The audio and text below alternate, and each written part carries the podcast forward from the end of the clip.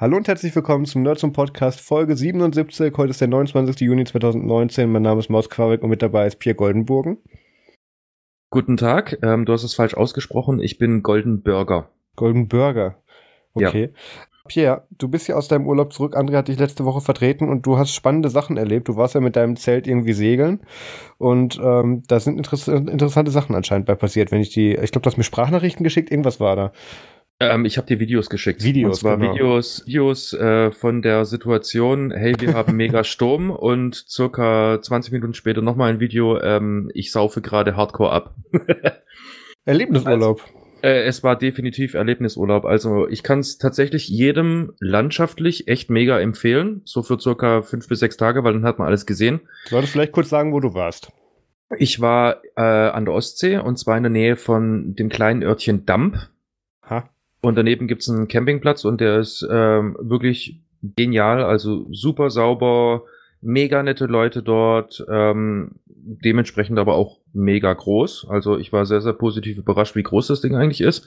Du hast mega viele Möglichkeiten, du kannst surfen lernen, du kannst Segel lernen, du kannst äh, angeln, du hast einen super genialen kleinen Laden, bei dem du eigentlich alles kriegst, was du irgendwie zum Überleben brauchst und noch mehr.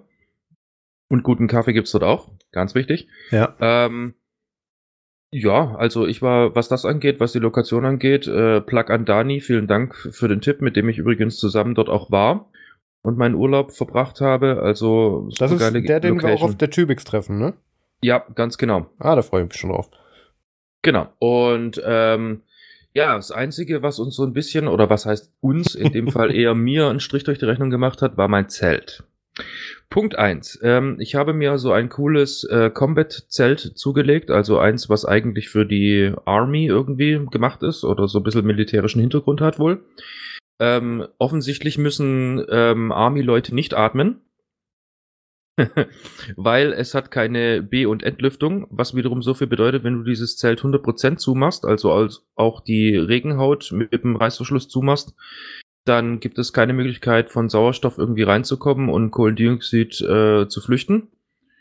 Ja, irgendwann mal ganz viel Kohlendioxid. Nachts um drei bin ich irgendwie mit Schnappatmung wach geworden und habe dann erstmal aufreißen müssen und war dann den restlichen, äh, ja, die restliche Nacht dann voll ins Wach. Also Nacht eins waren dann schon nur, nur noch drei Stunden. Dann ähm, Nacht zwei war einigermaßen geht so, weil ich habe zur Hälfte offen gelassen, in der Hoffnung, dass es nicht regnet. Hat aber auch nicht sonderlich viel geholfen, aufgrund dessen durchs Ausatmen ne, ist ja hier auch Feuchtigkeit dann in der Luft, die du produzierst. Es hat dann einfach ähm, bei dir drin geregnet. Es hat dann bei mir drin geregnet, war auch nicht ganz so angenehm, aber war noch irgendwo verkraftbar, weil am nächsten Tag war es einigermaßen heiß. Also, geschwind Disclaimer, tagsüber absolut geniales Wetter. Wir hatten mega Glück, es war super sonnig, wir sind äh, viel gewandert, wir ähm, waren am Meer, haben hier Steine ins Meer geworfen und die springen lassen und so weiter und so fort. Also super genial dort. Ähm, ja, nur die Nächte. Dann kam halt tatsächlich die dritte Nacht. Äh, die hat sich dann abends schon angekündigt mit einem äh, fiesen Schauer, folgt von Hardcore Hagel. Und irgendwann mal waren Dani und ich dann an dem Punkt angekommen, wo wir beschlossen haben, okay, wir gehen jetzt einfach mal in die Zelte, um die dann zu beschweren mit unserem eigenen Körpergewicht, weil dann halt auch nochmal richtig schnell Luft dazu kam, also in Form von Wind. Und ähm, ja, da hat das dann, das Ende dann mehr oder weniger seinen Lauf genommen für mich und mein Zelt. Weil irgendwann mal hat das Zelt dann tatsächlich doch aufgegeben ähm, und ja, es kam dann halt einfach Wasser rein und ich habe dann beschlossen, okay, ich muss dann früher oder später tatsächlich jetzt erstmal meinen ganzen Kram in den Rucksack packen, um meinen Rucksack dann diese Regenhaut drumrum spannen, das alles irgendwie auf die Luma packen, damit, wenn es irgendwie anfängt, sozusagen ja, in der eigenen Soße oder im eigenen Saft zu treiben, dass es dann zumindest mal trocken bleibt.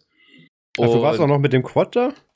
Nein, nein, nein, nein, nein, nein. Ich war mit dem Auto da, in das ich mich dann auch tatsächlich flüchtet habe. Ach so.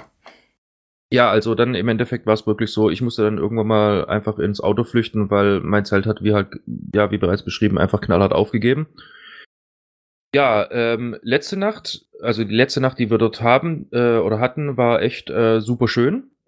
Ähm, ich ähm, konnte tatsächlich mein Zelt einfach zu 100% offen lassen und nur dieses Fliegengitter runter machen und ähm, ja, konnte so mit tatsächlich auch mal sowas wie viereinhalb Stunden, beziehungsweise es waren dann am Schluss, glaube ich, sogar sechs laut meiner Uhr, äh, sechs Stunden wirklich durchschlafen.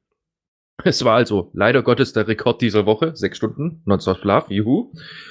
Und ja, am nächsten Tag ging es dann bloß noch darum, so mein Zelt, das äh, ja zum, zum guten Schluss dann noch zu bringen, in Form von, ich trockne dann auch wirklich den restlichen Inhalt und auch die Plane von innen und so weiter und so fort, damit ich es verpacken kann. Und ja, dann haben wir auch zusammen abgebaut und sind dann unterwegs gewesen Richtung Heimat. Ja, unterwegs gewesen Richtung Heimat. Ähm, natürlich hat sich dieser Urlaub dann dank Murphy auch das nicht nehmen lassen ähm, wir waren circa anderthalb Stunden unterwegs und äh, standen kurz vor Hamburg, kurz nach Hamburg oder eigentlich im Hamburg, kurz vorm Elbtunnel, ähm, standen wir im Stau und da hat sich dann tatsächlich einfach jemand entschieden, so, äh, ja, weißt du was, der Ford da vorne, der gefällt mir einfach, da fahre ich einfach ein bisschen näher ran war so nah, dass es bei uns innen drin gebockelt hat. Oh nein. ja, ja, der ist, der ist mir dann äh, hinten reingefahren und ja gut, ich bin dann halt. Habe ich gar nicht gesehen am Freitag. Nee, nee, ich habe das auch erstmal äh, zurückgehalten, damit ich auch noch tatsächlich was äh, zu erzählen habe, okay. was dich überrascht. ähm, ja, es war tatsächlich am Auto eigentlich ganz genau gar nichts.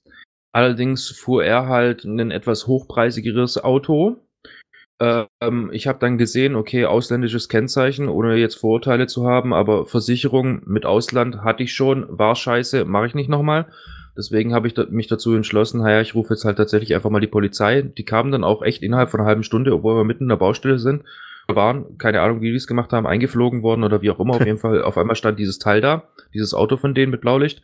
Und ja, dann haben wir halt äh, die Fahrbahn verlassen, sind an eine Tanke rangefahren, haben dann halt schon diese üblichen Verdächtigen gemacht, wie hier Versicherungsnummer, Ausweise, bla bla bla, fotografieren, austauschen. Und ähm, ja, damit war es eigentlich auch schon das Thema gewesen. Also an meinem Auto war nichts. Ich war auch mittlerweile schon bei der ähm, Werkstatt und habe gesagt, hey, guck mal drüber. Und die haben auch gesagt, da ist gar nichts. Aber wie gesagt, er hatte halt ein hochpreisiges und ähm, keine Garantie für nichts. Äh, nicht, dass dem dann irgendwie einfällt, wenn er dann irgendwann mal heimkommt, so von wegen, ah, da war jetzt doch was und äh, wir drehen den Spieß dann irgendwie um. Ohne dass ich das unterstellen will, aber ganz genau, das ist mir halt leider in der Vergangenheit schon mal passiert. Das ist ungewöhnlich, da hört man ja öfters von. Richtig, und deswegen war es mir einfach sicherer. Wir haben zwei Aussagen, beide Aussagen decken sich. Er hat es auch tapfer zugegeben, dass er halt einfach irgendwie im Innenraum rumgekruschelt hat und hat dann einfach Gas gegeben, weil, weil er gedacht hatte, da vorne bewegt sich was.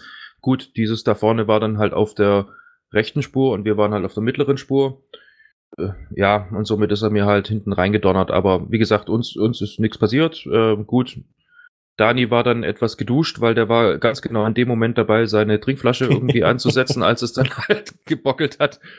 Aber ansonsten überhaupt irgendwie ähm, gar nichts Großartiges. Also es war vollkommen okay. Ja, ähm, was dann halt noch so ein bisschen unangenehm war, war tatsächlich, wir haben uns mal so ein bisschen Gedanken darüber gemacht, was ist eigentlich äh, das Ford-Navigationssystem, was ist eigentlich Siri und was ist, äh, Quatsch, Siri, was ist eigentlich Apple Maps und was ist eigentlich Google Maps? Ähm, Gerade wenn es darum geht, irgendwie Stauumfahrung zu betreiben. Und ich musste dann tatsächlich feststellen, ähm, um es gelinde zu sagen, fuck you Google Maps. So schlimm? Ja, Aufgrund dessen hätten wir uns jedes Mal auf Google Maps äh, verlassen. Wenn es um Stauumfahrung geht, wären wir locker nochmal zwei bis drei Stunden unterwegs gewesen. Weil das hat uns bei jedem Mal irgendwie runter von der Autobahn und fahr doch über Land und äh, fahr doch am besten über Moskau nach Stuttgart und tralala. also total abgefahrene Routen vorgeschlagen. Und ähm, ich habe dann halt irgendwann mal gesagt, nö, auf den Cruise lasse ich mich echt nicht ein. Ähm, ich bleibe einfach bei meinem Siri. Oh Gott, des Willen. Apple Maps. Sei still. Nein, ich will jetzt gerade nicht so viel. Ja, du bist eine schöne Frau. Ja, ich mag dich. Ja, du hast äh, Glossy und alles. Ja, jetzt geh weg. Danke. Also, ähm, also mit Apple Maps waren wir auf jeden Fall viel, viel besser bedient, was äh, Stauumfahrung und Traffic und so weiter und so fort angeht. Ich weiß, wir haben da tatsächlich auch heute in der Gruppe ähm, ausgiebig darüber, ich möchte jetzt nicht sagen diskutiert, aber Erfahrungswerte ausgetauscht.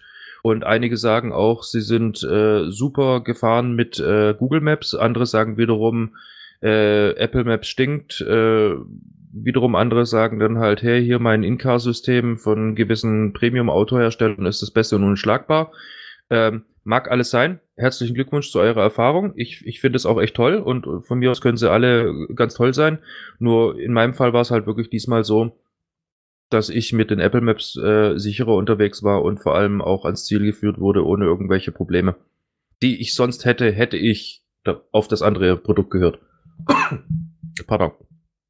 Ja, also es ist kommt ja doch immer darauf an, was du genau erwartest. Wenn du halt genau wegen dieser Stauroute, weswegen es mich so wundert, dass der Google Maps bei dir verkackt hat, auf die äh, Predictions Wert legst, dann nutzt einfach Google Maps, weil die mit ihrem Mesh-System einfach da mittlerweile die genauesten sind. Ähm, das kann natürlich sein, dass die Ausweichroute, die der da jetzt dir vorgeschlagen hat, irgendwelche falschen Parameter hatte, weswegen die für die einfach keinen Sinn ge gemacht hat. Das gibt's. Habe ich aber tatsächlich so auch noch nicht erlebt. Also ich glaube, irgendeiner hat in der Gruppe auch geschrieben, dass die mit Apple äh, mit Google Maps tatsächlich noch keine Probleme hatten.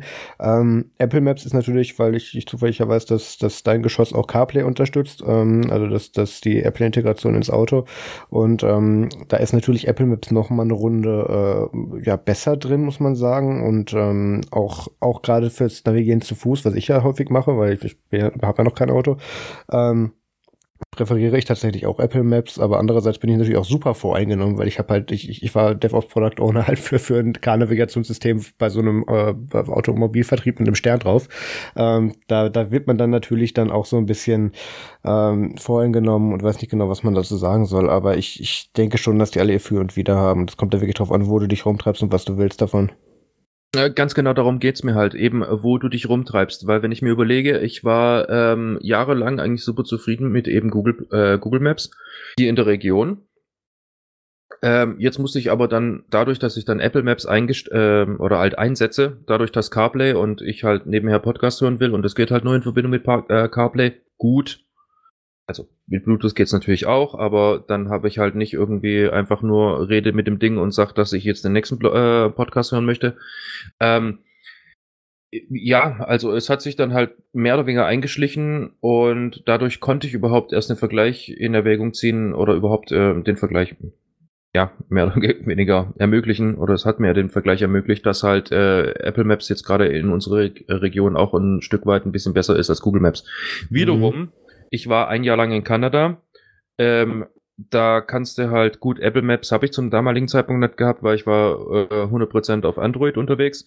Ähm, aber gerade so Rural Areas, also außerhalb von, sag ich mal, den Ballungszentren, wird's ja relativ schnell relativ dünn. Und da gibt's halt gerade in Kanada einige Wege, die sind äh, gestern noch nicht da gewesen und heute ist da mal eben schon ein Bagger durchgefahren und auf einmal gibt's den. Und äh, da hat mir jetzt zum Beispiel gerade OpenStreetMap oftmals, also oftmals im Sinne von eigentlich fast ausschließlich den Allerwertesten gerettet. Hätte ich OSM-End nicht installiert, das gibt's sowohl für Android als auch für ähm, iOS. Und ja. soweit ich weiß, gab's das sogar mal für ähm, hier Windows Phone. Anyway, gibt's ja eh nicht mehr. Ähm, auf jeden Fall hätte ich das nicht gehabt, also so richtig, so schlecht wie die Navigation in OSM End auch wirklich ist. Also die ist wirklich nicht pralle, also von äh, Wiedergabe und wann Turns sind und so weiter und so fort, also wann der abbiegen muss, da sind die meistens ein bisschen zu spät dran. Das ist meines Erachtens aber auch ein Softwareproblem, anstatt dass es an den Karten selber liegt. Ähm, so schlecht das auch im Endeffekt ist, hätte ich das nicht gehabt, hätte ich oftmals nicht zum Ziel finden können, weil ich einfach nicht gewusst hätte, dass da überhaupt ein Weg hinführt.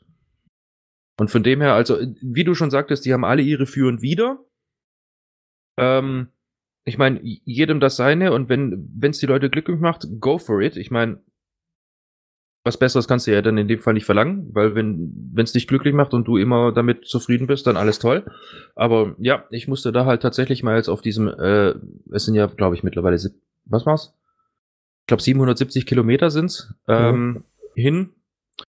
Also einfach in dem Fall. Und äh, da hatten wir halt manchmal Situationen, weil wir halt viele Baustellen dazwischen hatten. Klar, Ferienzeit, tralala, wir reißen mal die Straße auf, ne? Macht man ja so in Deutschland.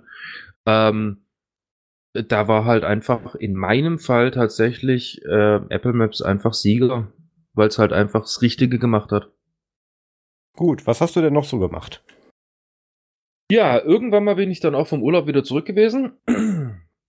ja, dann gab es ja da in der Vergangenheit, wie schon in den Podcasts erwähnt, so ein bisschen Entscheidungsfindung von meiner äh, Warte aus bezüglich, ja, gehe ich ins Apple-Ökosystem, wenn ich jetzt schon mein Handy habe und mache da halt irgendwie auch noch irgendwie ein Stück äh, Arbeitsgerät raus in Form von äh, Laptop oder Standrechner, also hier Apple Mac und so, ohne Book. Und ja, das ist dann relativ zügig eigentlich eskaliert, weil ich damit sehr, sehr zufrieden war. Ähm, gleich ein Disclaimer vorweg. Nein, ich werde Linux nicht äh, verlassen. Ich habe daneben noch einen Rechner stehen, da ist Linux drauf, der wird auch weiter exklusiv Linux laufen. Ich werde die meisten Entwicklungen und systemadministrativen Ar äh, Arbeiten, die ich beruflich mache, über diesen Rechner machen. Auch in meiner, äh, in meiner Arbeitsstätte wird mein Rechner definitiv ein Linux-Rechner bleiben. Allerdings habe ich mir jetzt einfach mal gedacht, okay, für mich als Privatperson, also für einfach nur den Pierre, den ihr jetzt gerade alle hört, der könnte ja auch einfach mal sagen, hey, er war seit 2001 exklusiv auf Linux, privat, beruflich exklusiv auf Windows, weil es halt dort einfach verbreitet war. Ähm, was ist eigentlich mit dem anderen Ökosystem, in dem Fall von Apple? Also ich habe es niemals gemieden. Ich hatte bis jetzt nur noch nicht irgendwie entweder den Grund oder die Motivation oder sonst irgendwas, mir das einfach mal näher anzuschauen. Und dadurch, dass es halt tatsächlich so ist, dass ich beruflich mit ziemlich vielen Kunden zu tun habe, die mit, äh, die halt hart auf dieses Betriebssystem beziehungsweise auf dieses Ökosystem äh, setzen, habe ich mir gedacht, okay, es wäre definitiv falsch, das komplett außer Acht zu lassen. Okay, wo kriege ich das jetzt wiederum für mich irgendwo am besten unter? Ja, da, wo ich im Moment gerade immer weniger Zeit dazu habe, und zwar meinem äh, ja, privaten Tech-Geekiness-Tum. Ähm, deswegen ähm, habe ich beschlossen, okay, ich hole es mir jetzt halt mal für privat. Ähm, ich habe mir jetzt tatsächlich ein äh, MacBook Pro 15 Zoll zugelegt und ähm, das bin ich gerade am Nutzen und darüber läuft auch jetzt gerade tatsächlich diese Aufnahme und ich schaue gerade im Moment äh, Marius zu, wie die Shownotes äh, aktualisiert. Und jetzt ist mein Bildschirm schwarz geworden, verdammt. Du hast noch nicht alle Einstellungen getätigt. ähm, ich nehme dir das Thema an dieser Stelle mal so ein bisschen ab, ähm, weil ich muss mich da nicht erst für einen Unfall für zu rechtfertigen. Ich bin ja schon länger in der Apple-Welt unterwegs und fühle mich da auch sehr wohl und ähm, habe mir dann gleich, habe mir das gleiche MacBook geholt, wie jetzt auch der Pierre hat. Wir waren das sogar zusammen kaufen beim Cyberport. Da gibt es, glaube ich, gleich noch eine längere Story, oh. falls wir die erzählen wollen. Wollen wir das? Ja, wollen wir. Wollen wir. Okay, wollen wir. ähm, dann fangen wir doch direkt damit an. Also es war, wann haben wir die Dinger gekauft? Mittwoch. Ähm, ist gar nicht, war Donnerstag. Donnerstag, nee, wir haben sie am Mittwoch gekauft. Okay, mein Kalendereintrag stimmt nicht. Okay, wir haben sie am Donnerstag gekauft. Äh, am Mittwoch gekauft, du hast recht. Genau, wir haben sie davor reserviert. Telefon, also Pierre hat in wo angerufen? Dresden. Dresden angerufen und ja, hätte man auch gar nicht auf, drauf kommen können, dass sie da Probleme mit der Aussprache eventuell haben. Und ähm, hat dann natürlich dann die Geräte, die wir haben wollen, reservieren lassen und an den äh, Cyberport Store in Stuttgart in der Innenstadt schicken lassen. Und ähm, da war dann auch klar, die sind Mittwoch da und da können wir die abholen und so und Finanzierungskaufen kein Problem. Und Auf meinen Namen habe ich sie reservieren lassen. Genau, auf deinen Namen. Und ähm, mhm. manchen ist es aufgefallen, dass ich den Pierre Goldenbogen jetzt in den letzten zwei Wochen als, äh, in den letzten zwei Folgen, also hier und äh, zum Extra als Pierre Goldenburgen angekündigt habe. Und genau das stand auch auf dem äh, Reservierungsschein drauf. Ähm, und ich, wir hatten das Glück, oder was heißt, ich, ich, ich war so geistesgegenwärtig zu fragen, ähm, als der Typ gemeint hat, nee, der hätte die Geräte gar nicht da. Er, wüsste, er könnte auch keine Bestellung finden. Für Pierre gäbe es zwei Konten im System, auf keins werden MacBooks reserviert. Und er hat gesagt, guck doch mal im Lager, ob du diese beiden Modellnummern mit diesen beiden identischen Docs da zufällig rumstehen hast. Das sind dann wahrscheinlich wir. Kam dann wieder und hat dann so einen Zettel, äh, und hat dann, er hat dann erstmal 20 Minuten nicht gecheckt, wo die herkamen und konnte sich dann überreden lassen, die uns zu verkaufen, weil so Hilfekunde droht mit Auftrag. Und ähm, hat dann äh, so irgendwie dann gesehen, ach ja, nee, er hat es nicht gesehen. Wir haben es gesehen, dass er das dann aus ausgedruckt hat, dass da dann drauf stand, reserviert für Pierre Goldenburgen. Ähm, ja. Ja, das, das war sehr interessant. Aber auch ansonsten war das ein sehr kompetenter Mitarbeiter, der mir die Hälfte meines Finanzierungsvertrags nicht erklärt hat. Mittlerweile bin ich da zwar bei, bei Cyberport und, und Targobank der Profi drin, weil, weil da schon mein MacBook und mein iPhone drauf liefen, das davor. Ähm, aber gut beraten war ich da nicht. Das wird dann auch das erste Mal sein, dass ich mit der Tante, die mich da jedes Quartal zweimal anruft, von, von der Targobank dann ein bisschen länger reden muss. Ähm, Jedenfalls, das, das, das war sehr anstrengend. Ich weiß nicht, Pierre, fällt dir da noch was zu ein? Äh, sagen wir es mal so. Ähm, ich war halt irgendwie bei dem Hergang, der tatsächlich über fast eine Stunde ging, eigentlich, kann man sagen. Ja. Wir standen da eineinhalb ich, Stunden drin. Da war ich nach circa fünf Minuten eigentlich hardcore pissed. Stimmt, also so Pierre richtig, war sauer. Pierre war richtig sauer. Ich, ich, war, ich war richtig sauer. Und zwar äh, Punkt eins: ich habe diesem Mann ähm, von der Hotline, über das ich das ganze Zeug ja in die Wege geleitet habe, dreimal Buchstabe für Buchstabe für die Programmierer unter uns, Character für Character, meinen Namen diktiert. Und er hat es tatsächlich geschafft, es zu vermasseln. Da naja, aber ich, ich weiß aber, ich weiß aber, wie es dazu kam, weil ich weiß auch, wie du deinen Namen diktierst. Goldenbogen, wie der Regenbogen, nur mit Gold. Und er verstanden nein, nein, nein, haben, Burgen. Nein, nein, ich habe gesagt, buchstabiert. Ach, buchstabiert diktiert. Sogar. verdammt. G-O-L-D-E-N B-O-G-E-N. Ich betone das schon. Und nein, beim dritten Mal bin ich sogar hingegangen und habe gesagt, so, jetzt Gust liest du es mir vor. Gustav, Otto, Ludwig, ja. Dora, Emil, Nordpol und so weiter und so fort. Also wir haben das wirklich einmal für Erwachsene durchexerziert und er hat es trotzdem daraus geschafft, dass ich irgendwie ein Burger bin. Ein goldener Burger. Ja, und ähm, das war sehr interessant, weil ähm, der war dann, also der Typ im Laden, also jetzt nicht der, mit dem, dem Pierre telefoniert hat, sondern der dann im Store in Stuttgart meinte dann auch, ja, die sind nicht da, die können ich Ihnen aber reservieren, dauert aber acht bis zehn Werktage. Und wir sitzen so da, ich gucke auf die Website, ich habe ich hab halt das Ding, weil ich habe dem dann extra sogar noch die Produktnummer aus der URL extrahiert, damit der Typ weiß, was er da in sein Keyboard einhacken soll, weil der war jetzt, es war ein bisschen warm und er wirkte ein bisschen überfordert. Und da habe ich dann sehr viel Verständnis für, weil ich auch mal im Einzelhandel war.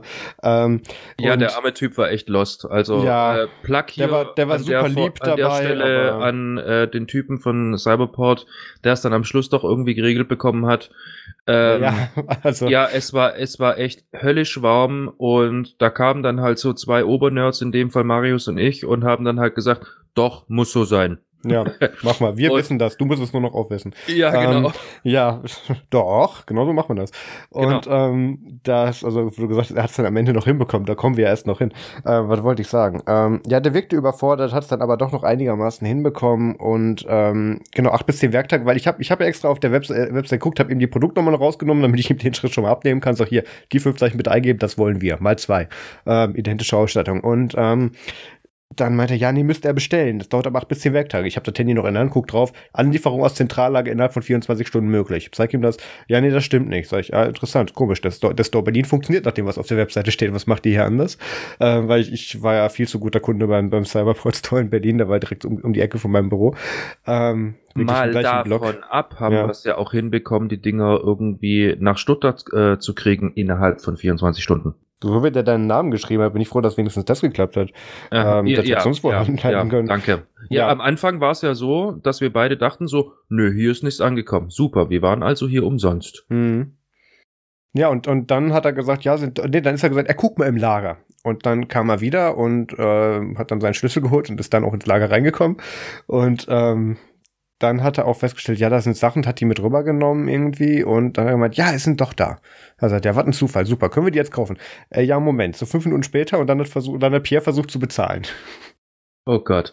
Ja, dann, ja, äh, ganz tolle Geschichte und zwar, ähm, ich habe bei mir offensichtlich, von dem ich nichts weiß, ähm, auf meiner Kreditkarte irgendwie so eine Sperre, so von wegen ab 2K ist nichts mit Zahlen, sondern bis 2K ist mit Zahlen. Ähm, auf jeden Fall, ich habe halt meine Kreditkarte reingestopft und äh, da hat dann halt dieses nette Gerät mich darauf hingewiesen, so für wegen fällt aus wegen Bodennebel. Ähm, das haben wir dann ein, zweimal versucht und ähm, ja, dann habe ich mal erstmal hier mein Kreditinstitut angerufen, also in dem Fall meine Bank, und habe mit denen mal geklärt, was hier Phase ist. Die haben mich dann darauf hingewiesen, dass erstmal mein Gerät äh, oder beziehungsweise in dem Fall meine Karte gesperrt ist.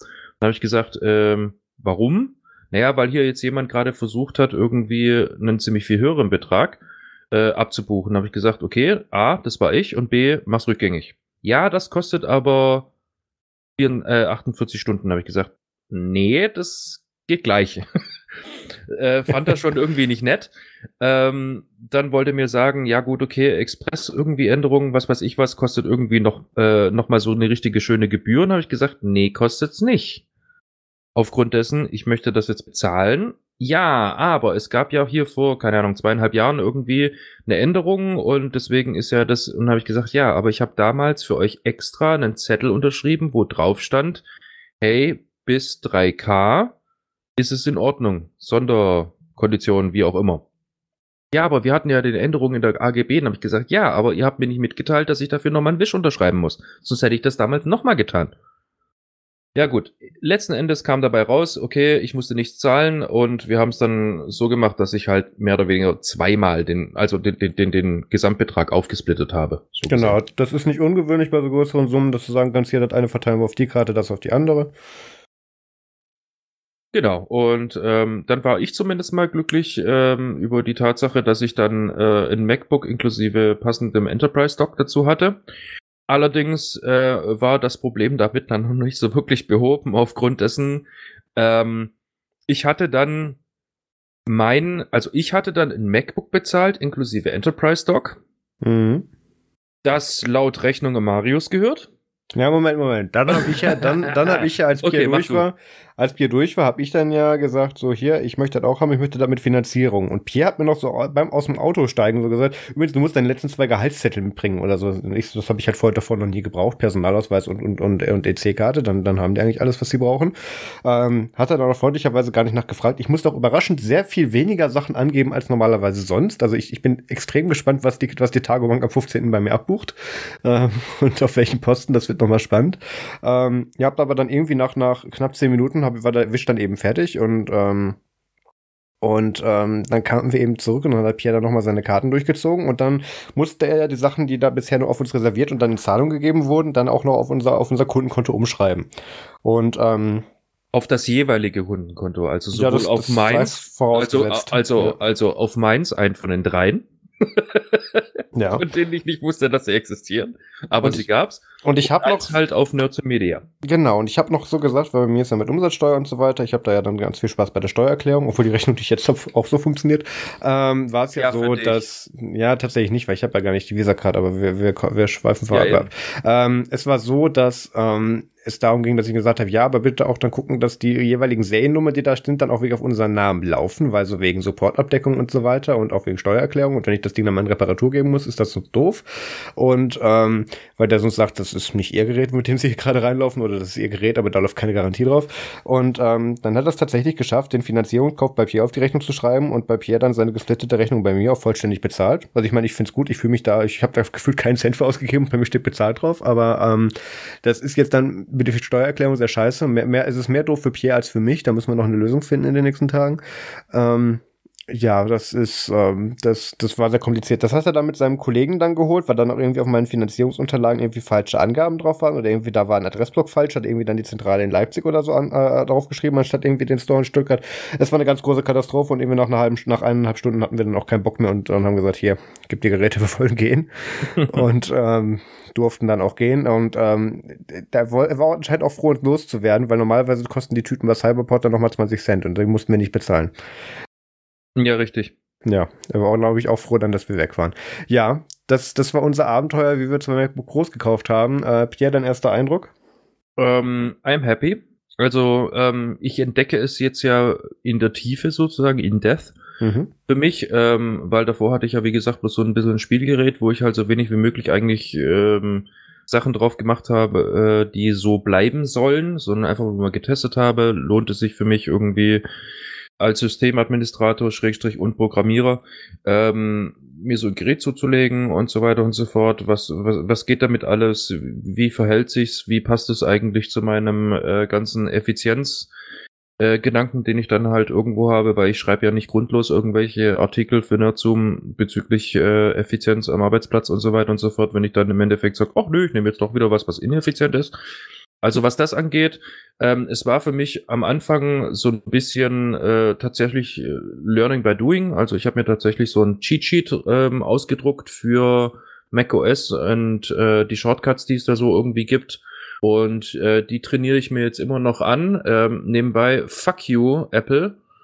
Warum zum Teufel ist dein fucking Ad-Zeichen auf L anstatt auf Q? Ähm, das ist sehr viel intuitiver mittlerweile als dieses komische Alt-GR und dann Q. Ja, weil du es halt einfach schon seit, keine Ahnung, viereinhalb Wochen länger nutzt als ich. Also, keine Ahnung, wie lange du es nutzt. Ja, da ähm, kommst du rein. Ähm, ja, eben, ich komme da rein. Mittlerweile funktioniert es auch schon so okay.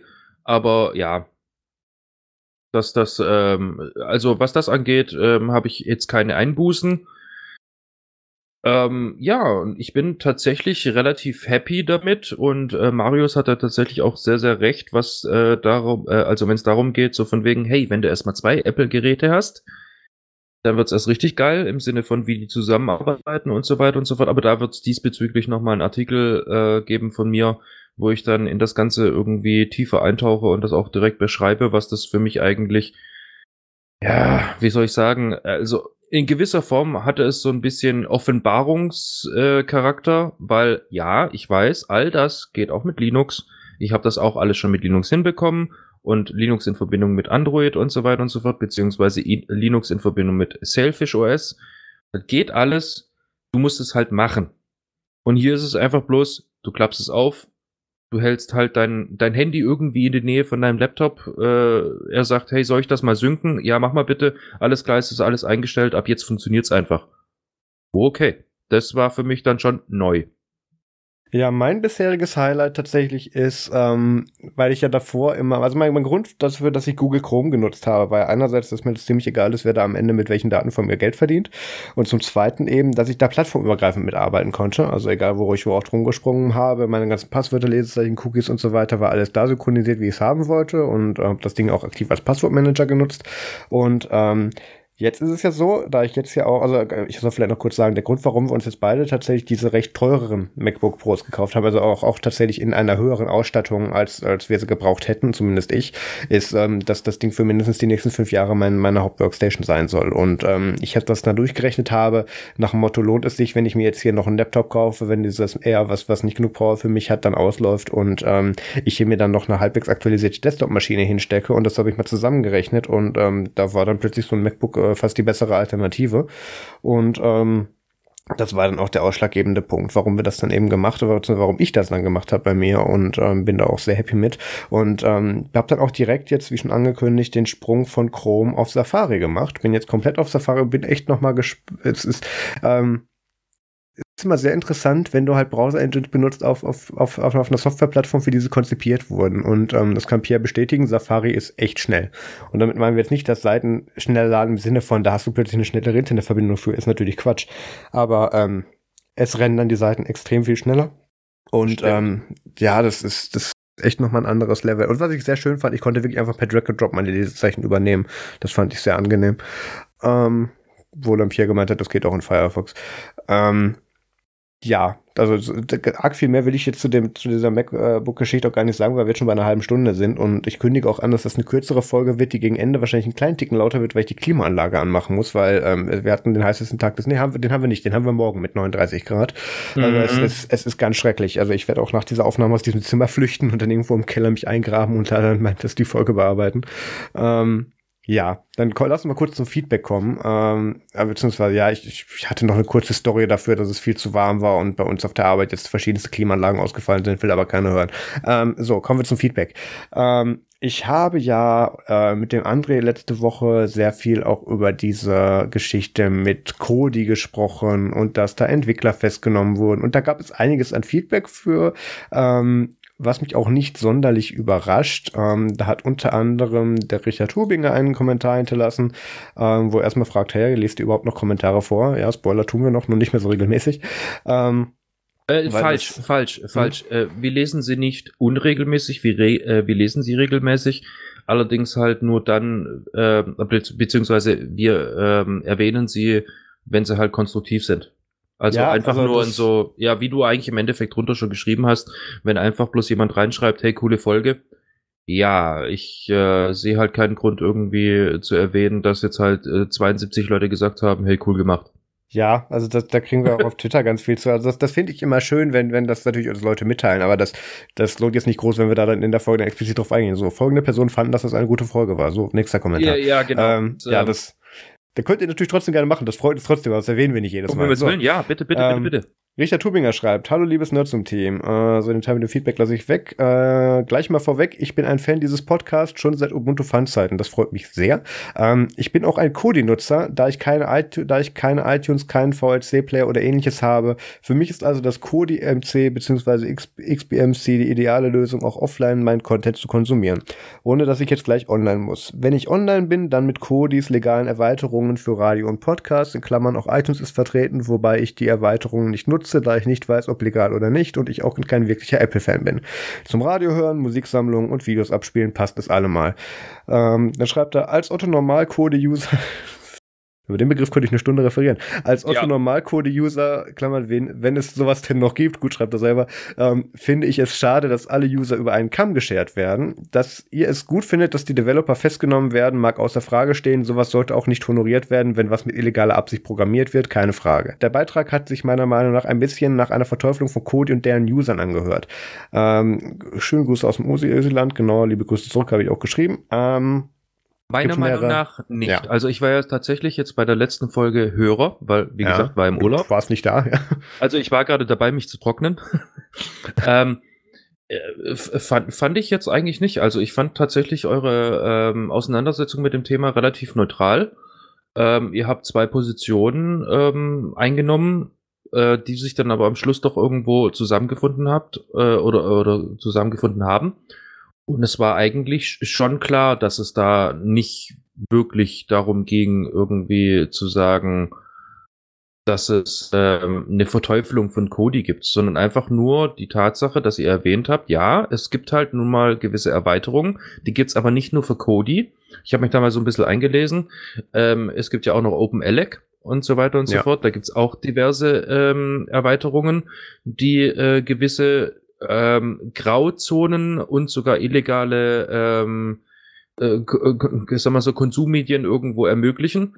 Und ähm, ja, also ich meine jetzt nicht, dass da irgendwie äh, so eine gewisse Verteufelung irgendwo stattgefunden hat. Es ging ja mehr oder weniger allgemein darum, wenn ich eine Erweiterung biete, ähm, die zur, wie soll ich sagen, zu, zur Durchführung illegaler Tätigkeiten animiert, politisch nee, nicht animiert, die, ex, die exakt dafür konzipiert wurde. Und dann darf man sich nicht wundern, wenn die Bullerei im Wohnzimmer steht. Ja, ähm, ja eben. Es ist ja. ja. aber trotzdem ist es ja animieren. Also im Endeffekt, ich, ich stelle das Ding da, muss ja keiner nutzen, wie ihr schon, schon äh, schön gesagt habt. Aber ja, dadurch, aber dass es ja so einfach ist, dass ich es nutzen kann, animiert es halt eben. Ich wollte gerade sagen, Bereitstellung der Möglichkeit ist, ist schon Unterstützung bzw. Aufforderung zur Straftat. Das, das, da gibt's schönste Urteile zu, gerade in Richtung Kinox-TO. Ähm, ich ich finde es aber interessant, dass das nicht so hardcore ankam, wie ich das eigentlich dachte, wenn du das sogar so siehst, ähm, weil ich kann ja ganz kurz sagen, ich, ich habe früher mit, mit Content Creation mein Geld verdient. Ähm, das, das ist heute hauptsächlich mein Nebenjob. Das, ist, das soll in der Zukunft mein Hauptjob werden. Ich habe da eine sehr eindeutige Meinung zu, dass ich es nicht gut finde, wenn Leute meinen, sie können sich darüber hinwegsetzen, mein Monetarisierungsmodell oder wie auch immer außer Kraft zu setzen und sich dabei dann noch irgendwie erhaben fühlen. Ähm, da, da kann ich recht wenig mit anfangen. Ähm, dass das nicht natürlich jetzt alle Kodi-User betrifft ähm, und dass die nicht alle über einen Kamm geschert werden, da, werden sollen, da bin ich natürlich sofort dabei. Ähm, man muss aber auch dazu sagen, dass es bei Kodi-Usern noch am einfachsten ist, das trotzdem zu tun. Weil ähm, Kodi ist die Plattform, die mit solchen Verstößen gegen, gegen Copyright-Schutz äh, beziehungsweise gegen ähm, urheberrechtlich geschützte Werke ähm, so bekannt sind, dass es da eben diese, diese Möglichkeiten gibt. Die werden, da, da äh, unternimmt auch Kodi nicht aktiv etwas dagegen, weil, oh Gott, es ist Open Source und, und äh, alles ist frei und so. Ähm, bis es dann tatsächlich zum Problem wird, da ist ja Kodi dieses ungeliebte Kind in der Szene, äh, weil es da ausnahmsweise dann mal andersrum läuft. Ähm, wo wollte ich hin? Genau. Ähm, das ist da ist es schon tatsächlich sehr einfach, dann zu sagen, ah, du nutzt Kodi, du, du, du tust sicher gerne äh, irgendwelche Raubkopien streamen. Da, da, ist, da ist der Weg schon mal sehr viel kürzer. Dass das natürlich nicht alle machen, ist mir auch klar. Ähm, da, da hat sich auch der, der äh, Peter Mack, liebe Grüße, auch nochmal zu geäußert, ähm, mit der Aussage, und was kann Kodi bitte für die Raubkopierer-Plugins? Ähm, es oder merkt auch noch korrekt an, dass es auch kostenlose und legale Mediatheken und Plugins dafür gibt. Das ist völlig richtig. Da kann man auch Sachen machen, die nicht verboten sind oder gegen, gegen die man vor, gegen die vorgegangen wird. Allerdings macht Kodi auch genauso wenig dagegen. Und ähm, damit sind sie dann noch mal ein Stückchen näher dran, weil sie auch dann eben erlauben, dass ihre Plattform dafür genutzt wird. Und ähm, dann müssen sie, das ist natürlich im Open Source Gedanken natürlich steht ihnen das dann so frei, dann da auch verbotenes Zeugs reinzumachen. Das ist dann nicht deren Problem oder deren Legalität, mit denen sie sich auseinandersetzen müssen. Aber da müssen sie sich auch nicht wundern, wenn sie damit in Verbindung gebracht werden. So, Genau, also es sollte auf jeden Fall nicht irgendwas mit Verteufelung von Code-Usern sein. Es ging schlichtweg ähm, darum, dass ich da durchaus Verständnis für habe, wenn da jetzt dann eben die Polizei einreitet bei diesem Entwickler, der dann eben eines dieser populären ähm, Raubkopierer-Plugins betrieben hat. So, ähm, hast du da noch was zu Pierre? Nö, also ich bin selber ja früher auch Content Creator gewesen. Ähm, also ich bin, was das angeht, irgendwie schon auf deiner Seite ich sehe es halt wieder, ja, ich bin halt Softwareentwickler. ich sehe es halt irgendwo von dem Aspekt, äh, wie gesagt, bloß weil ich dir die Möglichkeit gebe, also ja, will ich jetzt sämtliche, wie ihr schon schön gesagt habt, ihr, ihr mit der Waffenlobby und so weiter und so fort, hey, wir stellen die Dinger bloß her, wenn ihr gegeneinander auf euch oder aufeinander schießt. Nicht unser Problem. Ähm, ja, aber mit dem äh, setze ich es tatsächlich irgendwo so ein Stück weit gleich. Bloß weil es das Werkzeug gibt, heißt das noch lange nicht, dass es dann halt dafür tatsächlich auch genutzt werden sollte. Das ist richtig, und da musst du die Position aber auch zu own. Und Cody stellt sich aber gerne hin in den letzten Jahren, das ist immer, wenn diese Umbenennungsdebatte immer wieder hochkocht und stellen sich dann selber als das Opfer mit. Und wir können doch da gar nichts für. Und ach, das wollten wir doch gar nicht. So, ja, ihr hättet aber ja, gut, was dagegen zu tun. Dazu, ja, nein, aufgrund dessen OP, äh, Quatsch, OP. Mhm. Ähm, Cody stellt halt einfach, einfach bloß eine API bereit ob das jetzt über diese, äh, diesen offiziellen, mehr oder weniger Kodi-internen oder äh, Kodi-eigenen, nicht internen, Kodi-eigenen Store, also Plugin-Store irgendwie dann vertrieben wird oder nicht, sei mal dahingestellt, aber es gibt immer noch Sideloading. Ja, dann müssen die das auf ihrer Plattform unterbinden oder reglementieren. Ich ja, sage auch nicht, dass ich das gut finde, aber das ist dann die logische Konsequenz daraus. Ähm, das, ja, das ist nicht schön und, und widerspricht ja auch dem Gedanken davon, aber ähm, da, dann müssen sie eben auch dann das so ein bisschen ownen dazu, weil ganz ehrlich, wir haben mittlerweile so ein starkes Imageproblem, was ist mittlerweile seit Jahren was diese, was diese Thematik betrifft. Und immer was passiert, sagen sie dann wieder die Opfer und auch wir können da doch gar nichts für. Ähm, und ähm, das, das mag auch teilweise stimmen, oder das, das mag natürlich auch zu 100% stimmen, dass die Erweiterungen, die verboten sind oder für verboten erklärt werden, im Nachhinein nicht von denen selber erstellt wurden. Aber es läuft nun mal faktisch auf deren Plattform. Ähm, was, was würdest du machen, wenn irgendwelche Leute bei iTunes illegale Filme hochladen können? Ist dann Apple schuld? Natürlich ist dann Apple schuld. Das ist ein Marketing-Ding. Ähm, yeah, dann wird jeder sagen, hey, kontrolliert die Leute, die bei euch Sachen hochladen dürfen, macht da Quality Control, das kriegt ihr bei anderen Sachen auch hin. Guckt, dass ihr euch an die Regeln haltet. Das ist eure Plattform, mit der ihr in diesen, in diesen äh, äh, Ländern und Örtlichkeiten ähm, operiert, mit folgenden Regularien. Guckt, dass ihr die einhaltet. Warum sollte das für Code nicht gelten? Das okay, ist ja der Grund, warum die dann hochgehoben werden. Ja. Gut, ich könnte jetzt die YouTube-Bombe äh, platzen lassen mit äh, illegalen äh, Videos, die da irgendwie hochgeladen werden und da schon seit Jahren äh, kursieren und irgendwie diese nicht platt kriegen. Ähm, ja, der der Re-Upload-Effekt anyway, ist noch also ein bisschen was anderes, aber wir verrennen uns ja, ein bisschen. Aber ja. ich, ich, ich, genau, wir verrennen uns und ich verstehe deine Position ähm, und ich glaube, du verstehst auch meine Position. Ähm, wir sind beide der Meinung, absolut richtig, Copyright ist Copyright und wenn äh, es da jemanden gab, der da irgendwo ähm, für richtig viel Geld ausgegeben hat oder halt zumindest äh, viel von seiner Zeit, dass der dann auch äh, den Benefit davon bekommen sollte ähm, ich bin auch tatsächlich von meiner Position her tatsächlich komplett gegen ähm, solche Erweiterungen im Sinne von, also ich, ich, ich werde sie einfach nicht nutzen. Weil ich meine, in der heutigen Zeit, mein Gott, wer hat keine 10 Euro für Netflix? Gut, lässt sich jetzt streiten, ich weiß. ich weiß genau wer, ja. Ja, ähm, aber ähm, ja, ist, ähm, alleine nur, dass ich ruhiger schlafen könnte, hätte ich diese 10 Euro. Lass es mich mal so sagen. Und ähm, äh, ja, eigentlich, ja, Haken dran. Also, das ist ähm, meine Position. Also, ich finde halt lediglich die eigentlichen Bereitsteller der Plattform, also die Bereitstellung der API, dass die eigentlich nicht sonderlich wirklich was dafür können, sondern wirklich tatsächlich die Plugin-Entwickler, die das dann halt wirklich irgendwo ermöglichen, ja, das ist dann aber immer noch so ein 50-50-Ding, weil die sagen halt bloß, ja gut, prinzipiell könnte mit meiner Technologie, die ich da entwickelt habe, immer im Schweiße meines Angesichts, die ich wahrscheinlich sogar bloß für mich selber entwickelt habe, äh, habt ihr die Möglichkeit, irgendwie Sachen anzuschauen, die, äh, sag ich mal, Grauzone, wenn nicht sogar noch schlimmer sind. Aber ja, ihr müsst ja nicht tun. Ich, ich verstehe ganz logisch, wie du da rangehst, aber wenn wir es mal kurz faktisch auf EU-Recht runterbrechen. Wir haben mit dem. I don't care about EU-Recht. I care about. Ja, das ist aber doverweise der Bereich, wo sie operieren. Ja, richtig, aber ich, ich, mich interessiert im Moment gerade der Softwareentwickler, der dahinter stand und gesagt hat, ich mache das für mich, mach das online. Äh, ja, wer es nutzen will, der nutzt es, wer nicht, der nicht. Die Moral ja, liegt dann tatsächlich ja immer noch bei der Person gemacht, selber. Veröffentlicht hat.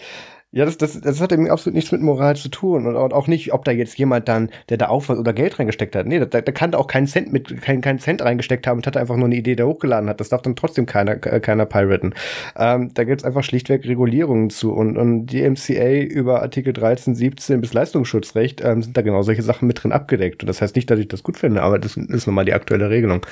Ähm, ja, aber ich, ich glaube, da haben wir jetzt, glaube ich, beide Seiten gut genug beleuchtet. Wollen wir weitermachen? Ja, absolut, klar. Okay, ähm, Maru. Peter, nee, nee, nee, Peter hat noch einen Kommentar geschrieben, das, das ging bei mir auf Telegram ein. Ähm, und nicht nur Peter, es fanden sich auch noch ganz viele andere Leute lustig und ich wusste genau, dass das passieren würde. Ich habe ja nach E-Scooter bzw. Scooter-Modellen gefragt, ähm, die noch ein bisschen was taugen und mir wurde bisher dann die gesamte Disko Diskografie von, von Scooter empfohlen.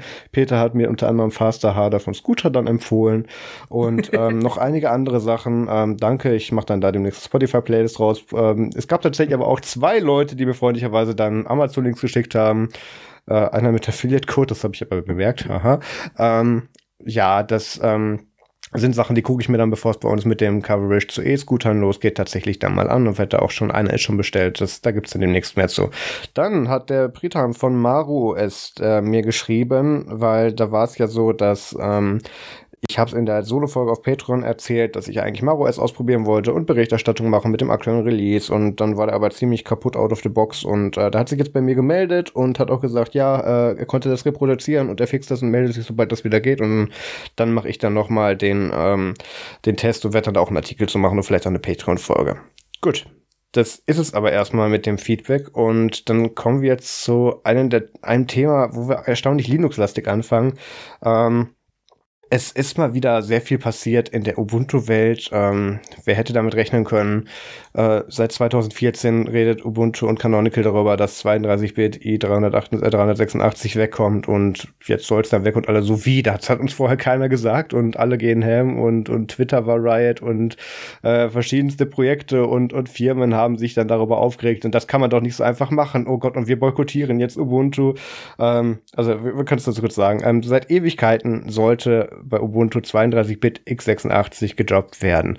Ähm, weil wegen, nicht nur, weil das ein immer verschwindender, mittlerweile einstelliger ähm, Prozentanteil der Userbase von Ubuntu ist, die, die, den Aufwand dieses riesigen Archives, was ständig gerebuildet wird mit jedem Cycle, ähm, ich glaube sogar mit jedem, mit dem ähm, Developer Cycle, nicht nur zu Release, ähm, mit Sachen, die da nicht getestet werden, mit Security-Patches, äh, die da nicht drauf anwendbar sind. Ähm, das wurde einfach ein immer größeres Fass ohne Boden im Sinne von, du kannst den Scheiß nicht sicher halten, du kannst ihn nicht aktuell halten. Für die Hälfte der Sachen haben wir keine Quelle mehr und ziehen uns die Binaries aus irgendwelchen alten äh, SourceForge-Seiten und bauen darauf dann unser Software-Stack auf. Das war einfach alles kacke und, und, und hat gestunken und musste weg.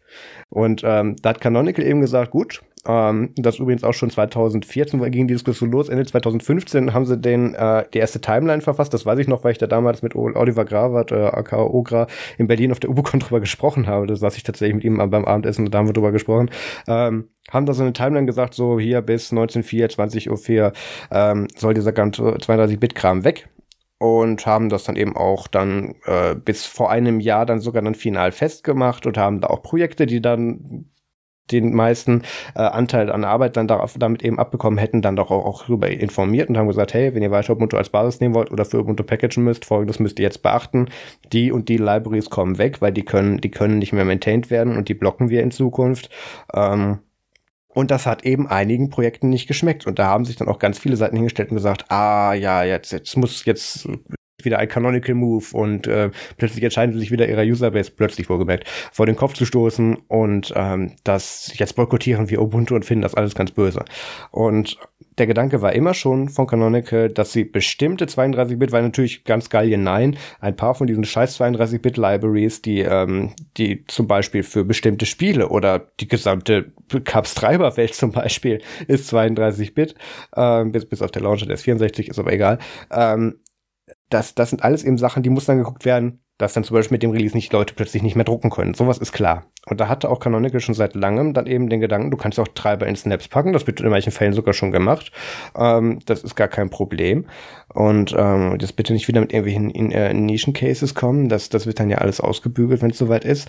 Aber das, da war halt schon klar und da wurde sich Gedanken drüber gemacht. Es hat sich keiner hingestellt und gesagt, hey, 32-Bit-Libraries kommen jetzt weg und, und äh, wir gucken mal, was passiert. Sondern da war ja schon von Anfang an klar, hey, das wird dann anders gepackaged. Wir machen einen Snapshot, der dann auch dann im LTS dann tatsächlich noch zugänglich ist, aber wird nicht mehr aktualisiert. Das ist ein eingefrorener Zustand und da wird nichts mehr dran gemacht.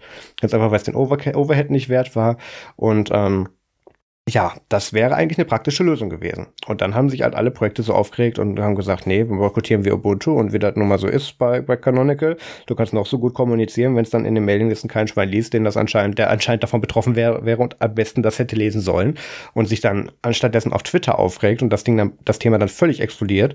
Und ähm, da hat dann auch tatsächlich, äh, steht drin, wer denn, wer dieses äh, Statement geschrieben hat? Nein. Ähm, jedenfalls, als klar war, dass bestimmte Projekte ähm, gesagt haben, nee, wenn die das machen, droppen wir Ubuntu und da war dann so viel ähm, missverständliche äh, Berichterstattung dann, wo die eingesagt haben, ja, Projekt X droppt jetzt Ubuntu und dann Ubuntu macht doch noch was mit 32-Bit oder Ubuntu droppt das jetzt doch und dann habe ich dann gesagt, okay, Haken dran, ich schreibe Willguck eben eine E-Mail und sage, hier, mach mal ein Statement. Und ähm, hat dann auch noch am gleichen Tag geantwortet und ähm, das ist mittlerweile auch auf dem, es heißt ja nicht mehr Ubuntu Insights, ubuntu.com slash blog ähm, online Link dazu in den Show Notes und haben auch gesagt, ja, hier eigentlich haben wir das schon seit 2014 kommuniziert und darüber gesprochen, dass wir das vorhaben und plötzlich tun alle überrascht.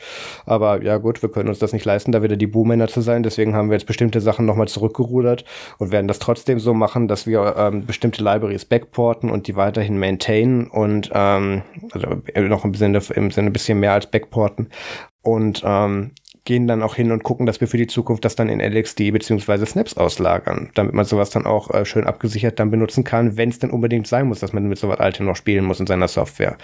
Und das finde ich sehr schade, dass sie da so zurückgerudert sind, weil das wäre die perfekte Chance gewesen, tatsächlich diesen ganzen Scheiß einmal loszuwerden. Natürlich wäre da eine Menge bei kaputt gegangen dann im Nachhinein. Und ähm, das hätte aber auch den, äh, den Ansturz, Ansturz tatsächlich nochmal dazu gegeben, diese ganze Base mal wieder zu aktualisieren. Und natürlich tut sowas immer weh. Aber das, deswegen hatte da Canonical ja auch effektiv einen Zehn-Jahres-Plan für. Nur dass ich dann jetzt kurz vor Umsetzung, ich fühlte mich immer so ein bisschen, als ich das gelesen habe, an Stuttgart 21 erinnert. Dann Leute aufregen mit, ah, das wussten wir ja gar nicht und, und wir finden das aber jetzt schlecht. Ähm, und plötzlich wird dann dieser ganze gut ausgetüftelte Plan nochmal über den Haufen geschmissen und sie fahren dann das alles nochmal zurück und alles dauert dann länger danach. Das, das finde ich eine fatale Chance, weil das ist jetzt ein weiterer Fünf-Jahres-Cycle wahrscheinlich, in dem diese 32 Bit-Narren dann ihren, ihren Spaß dann damit haben und äh, das gleiche Thema werden wir fünf Jahren wieder haben. Das finde ich sehr doof.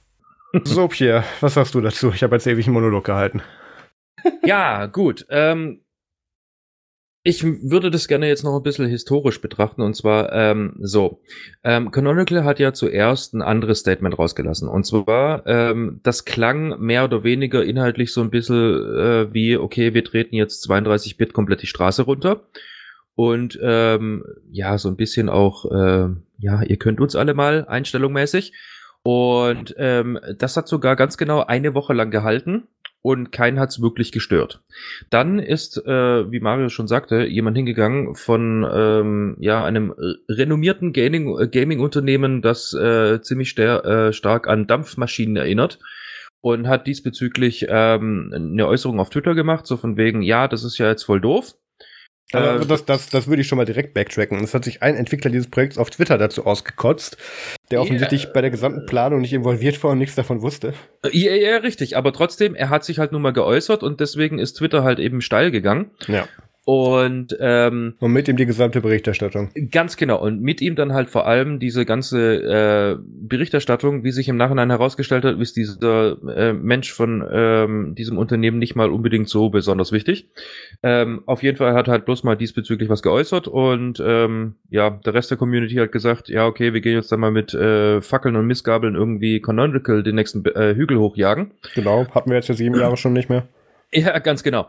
Ähm, so, was ich jetzt an der Stelle äh, anmerken möchte, ist äh, ganz wichtig ähm, für all die Entwickler da draußen. Ja, i386 wird von Canonical eingestampft äh, was heißt eingestampft? In dem Fall ja nicht eingestampft, sondern wie Mario schon sagte, sondern äh, es Gefreezed. wird äh, sozusagen gefreezed und auf Legacy geschaltet mit äh, mit einer, ja, wie soll ich sagen, so einer Art äh, bitte, bitte, bitte mit ganz viel Zucker oben drauf, äh, lasst uns mal eine Lösung dafür finden, damit wir von dem Zeug halt generell wegkommen. Ja, ich würde sagen, die Lösung heißt, macht den Scheiß aus euren Apps raus und aktualisiert die, damit die nicht mehr von, von irgendeinem Stück von vor dem Krieg abhängen. Ja, richtig, gut. Meine Sache war jetzt irgendwie politisch korrekt ausgedrückt, aber egal. An sich trifft es den Inhalt. an sich trifft es den Inhalt. ähm, ja, aber was, äh, was jetzt, wie gesagt, mir als Entwickler auch irgendwo ganz wichtig ist, nochmal anzumerken, ARM 386 hat damit überhaupt nichts zu tun. Das stimmt. Also wenn ihr jetzt irgendwie ein Raspi habt oder sonst irgendwas, wo irgendwie noch auf 32-Bit arbeitet, äh, macht, da, macht euch da diesbezüglich, oder welches andere Board auch immer, Orange Pi, sucht euch aus, ähm, macht euch da mal überhaupt gar keine Sorgen. Das wird noch weiter unterstützt und das wird auch noch die nächsten paar Jahre unterstützt werden und wird noch ab, äh, aktuelle Releases bekommen und Images und bla und suchst dir aus. Ja, also auch sämtliche Distributionen, die auf Ubuntu-Debian basieren, werden ähm, noch äh, auf diesen ARM-Geräten auf jeden Fall weiter funktionieren. Hier geht es tatsächlich äh, Canonical hauptsächlich um den Desktop-Teil und den Server-Teil, wo sie halt dann einfach sagen, okay, das Zeug kann in die Tonne. Das haben wir jetzt lange genug mit uns rumgeschleppt. Ähm, wollen wir nicht mehr haben, äh, wird Zeit für, wir kommen jetzt endlich mal im sag ich, ja, eigentlich kannst du sagen, in der Neuzeit an und äh, setzen jetzt einfach auf 64-Bit. Und äh, gerade für Entwickler hat es ja im Endeffekt auch Vorteile, weil 64-Bit hat ja eben diese Abwärtskompatibilität, was Speichermanagement angeht. Ich würde sagen, es hat die bessere halt, Speicheradressierung, es hat den Hiring ja, Core Count. Richtig. Ja. Richtig, du kannst Multicore machen und so weiter und so fort. Das ganze Zeug, äh, wo halt 32-Bit relativ schnell, relativ beschränkt ist. Ähm, 64-Bit ist ja in der Hinsicht nichts Schlechtes. Ähm, es bietet ja, wie gesagt, die Abwärtskompatibilität, aber es ist halt auch ziemlich Arbeit. Wobei ich dazu sagen muss, ich habe jetzt einige Software in meiner, in meinem, sag ich mal, Leben als Softwareentwickler schon von 32-Bit, beziehungsweise gelogen ist es von 8-Bit auf 64-Bit gehievt und es ist wahrlich kein großartiges Hexenwerk. Ja, du musst es planen. Ja, es ist Aufwand. Ja, du musst viele Sachen eventuell sogar komplett umschreiben.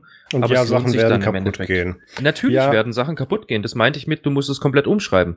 Ja, und nicht nur im, ja gut, klar, ähm, und nicht nur im Sinne davon, dass sie das für die Entwickler Vorteile bringt. Und das tut der Kanökel hier auch nochmal schön in ihrem halbwegs beleidigten Blogpost auch nochmal sehr gut dann highlighten.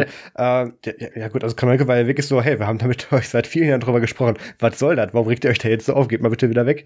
Und merken auch nochmal an, dass diese ganzen äh, Spectre und Meltdown-Fixes zum Beispiel gar nicht richtig abwärtskompatibel auf 32 Bit sind. Das ist mittlerweile ein Sicherheitsproblem. Ja, richtig, äh, darauf bin ich jetzt tatsächlich ja, auch zu sprechen so. gekommen und zwar, äh, was man halt vor allem nicht außer Acht äh, lassen darf, wo halt äh, gerne mal ganz schnell irgendwie geurteilt wird und zwar, ja, 64-Bit ist ja bloß Software. Nein! Keine das so Patch mehr für 32-Bit, da geht's, da geht's schon mal mit los. Richtig, das hat nämlich auch wirklich was mit Hardware zu tun und zwar viele, viele Patches eben für Intel, eh, eh, äh, viel für, wie hießen sie nochmal alles, äh, Zombie Load und Blue, Bleed und äh, Bleeding Through und äh, Blut überall, wie auch immer sie heißen. My Heart's Bleed vor ähm, ja. Ja, genau. Ähm, die Dinger, die, also die ganzen Patches werden tatsächlich nur noch äh, bereitgestellt für 64-bittige CPUs. Das Man, heißt nicht, dass. Ja. Ja, ich sag mal so, gibt tatsächlich auch noch genug äh, Developer-Ports beziehungsweise Microboards, die auf 32-bittige CPUs von Intel ähm, basieren, die tatsächlich erst letztes Jahr frisch released werden. Ja, also 32 oder 64 Bit hat nichts damit zu tun, dass ich den neuesten Shit habe, sondern das hat tatsächlich, das ist eine Designentscheidung beziehungsweise eine Entscheidung für äh, gewisse Kleinstsysteme, wo man tatsächlich evaluiert, ob es überhaupt sinnig ist, 64 Bit anzubieten oder ob 32 Bit einfach bloß reicht. Ja, und wenn dann halt diese Designentscheidung ähm, tatsächlich gekommen ist, von wegen, ja, wir nehmen da einfach 32 Bit aufgrund dessen, hallo, mit dem Ding sollst du gefälligst keine Rocket Science machen, sondern irgendwie die Klimaanlage steuern. Deswegen reicht das. Also im Sinne von an, aus, hier ist die Temperatur. Ähm, ja, aber ganz genau diese Dinger kriegen halt teilweise einfach schon nicht mehr den Patch, weil Intel halt mittlerweile auch sich zurücklehnt und sagt, weißt du was, langsam aber sicher reicht's uns, ähm, 32-Bit gut und schön, aber das ist Legacy und das schon seit 2011 übrigens, von seitens von Intel. Ähm, ja, wir hätten jetzt einfach gerne 64-Bit, ergo, ähm, ja, schmeißt eure Boards in die Tonne und macht mal 64-Bit-CPUs da drauf. Weil, äh, weil Intel ist ja tatsächlich nur ein CPU-Hersteller. Ja. Boards kann ja jeder tatsächlich selber machen, unter der Voraussetzung, er unterstützt den Sockel. Dann kann ich schon ein äh, CPU draufpacken und dann kann ich damit machen, was ich will.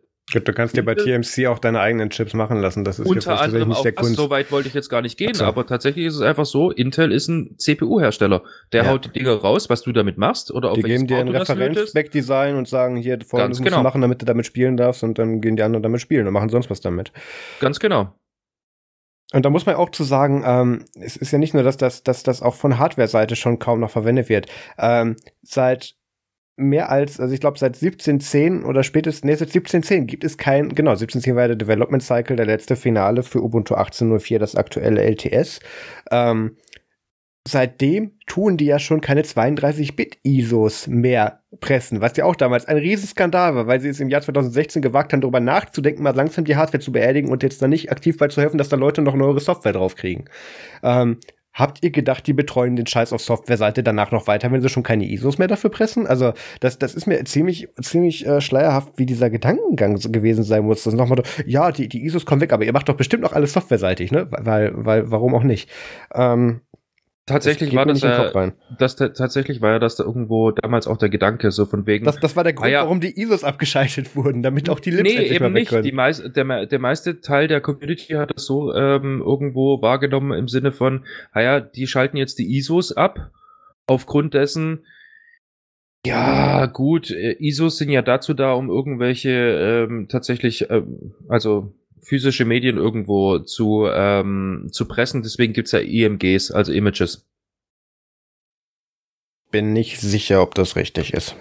Ah, ich habe da noch äh, was im Hinterkopf. Ich muss mal suchen, ob ich das rauskriege, dann packe ich es in die Shownotes. Die Argumentation, die mir damals erklärt wurde, war, hey, ähm, das ganze 32-Bit-Software-Scheiß wird nicht mehr richtig maintained. Wir tun da eine, eine, Menge Strom darauf verschwenden, das mit jedem Release neu zu pressen bzw. zu bilden. Das wird regelmäßig, wird das einfach nur nochmal neu aus den Binaries, die vorhanden sind, nochmal gebaut. Ähm, und da guckt im Prinzip keiner mehr drüber. Die Hälfte davon funktioniert nicht mehr und wir haben ganz viele Bugs, die da aus Fragmentierung heraus entstanden ist und die ganze Hardware, die das auch schon, die selbst wenn du ihr den eure Software gibst, die schon gar nicht mehr packt, weil sie dafür schon zu langsam ist. Das muss alles mal weg. Also das war eigentlich immer schon mit dem Software-Aspekt in Mind. Äh, ja, zumindest die Erklärung, also, die mir ein Canonical gegeben hat. Richtig, richtig. Jahren. Das ist ja auch die Erklärung, die ich bekommen habe. Bloß okay. ähm, ich sehe es jetzt halt aus Sicht der Community und die Community hat ja meistens, oder was heißt meistens, immer ihre eigenen Theorien. Sagen, äh, bis man halt, ja. ja. bis man halt mal mit dem Holzhammer draufhaut und ähm, ja, auf jeden Fall für einige Leute war das ziemlich magisch und äh, wo wir gerade bei Magie sind, würde ich auch einfach sagen, wir verlassen jetzt dieses Thema. Ich habe so auf eine Magic Device Tool Überleitung gehofft, weil das habe ich auch noch für 32 Bit gebaut, aber nur noch als Snap. Ähm, okay. Echt ja. magisch? Na gut. Ähm, ich bin in die Hallo, magische Welt. Was? Darf ich mein Thema davor auch noch machen? Ach so, okay. du springst schon wieder im Doc. Ja, ich habe die magische Welt des unbegrenzten Datenvolumens kennengelernt. Ähm, es ist, ich mache das tatsächlich recht kurz. Ähm, ab 99 Cent ähm, kann man bei Funk, also ab 99 Cent am Tag kriegt man bei Funk, das ist, das ist eine Marke von Freenet, eine neue unbegrenztes Datenvolumen haben, und zwar eine echte äh, LTE-Flat. Ähm, ohne dass man dann 2 Gigabyte irgendwie gedrosselt wird, volle LTE-Geschwindigkeit, die da angegeben wird. Ähm, Funk spricht da selber von 225 Megabit pro Sekunde. Das kommt dann immer darauf an, wo du stehst und ob du unter Mast wohnst, ist egal.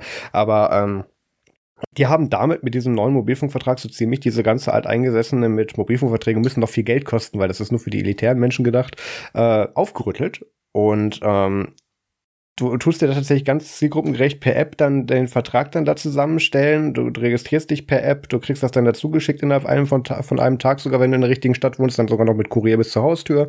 Und ähm, hast die Wahl zwischen 1 Gigabyte pro Tag, das kostet dann 69 Cent, oder unbegrenztes Volumen, wie gesagt, für 99 Cent am Tag und das wird dann auch immer pro Tag abgerechnet.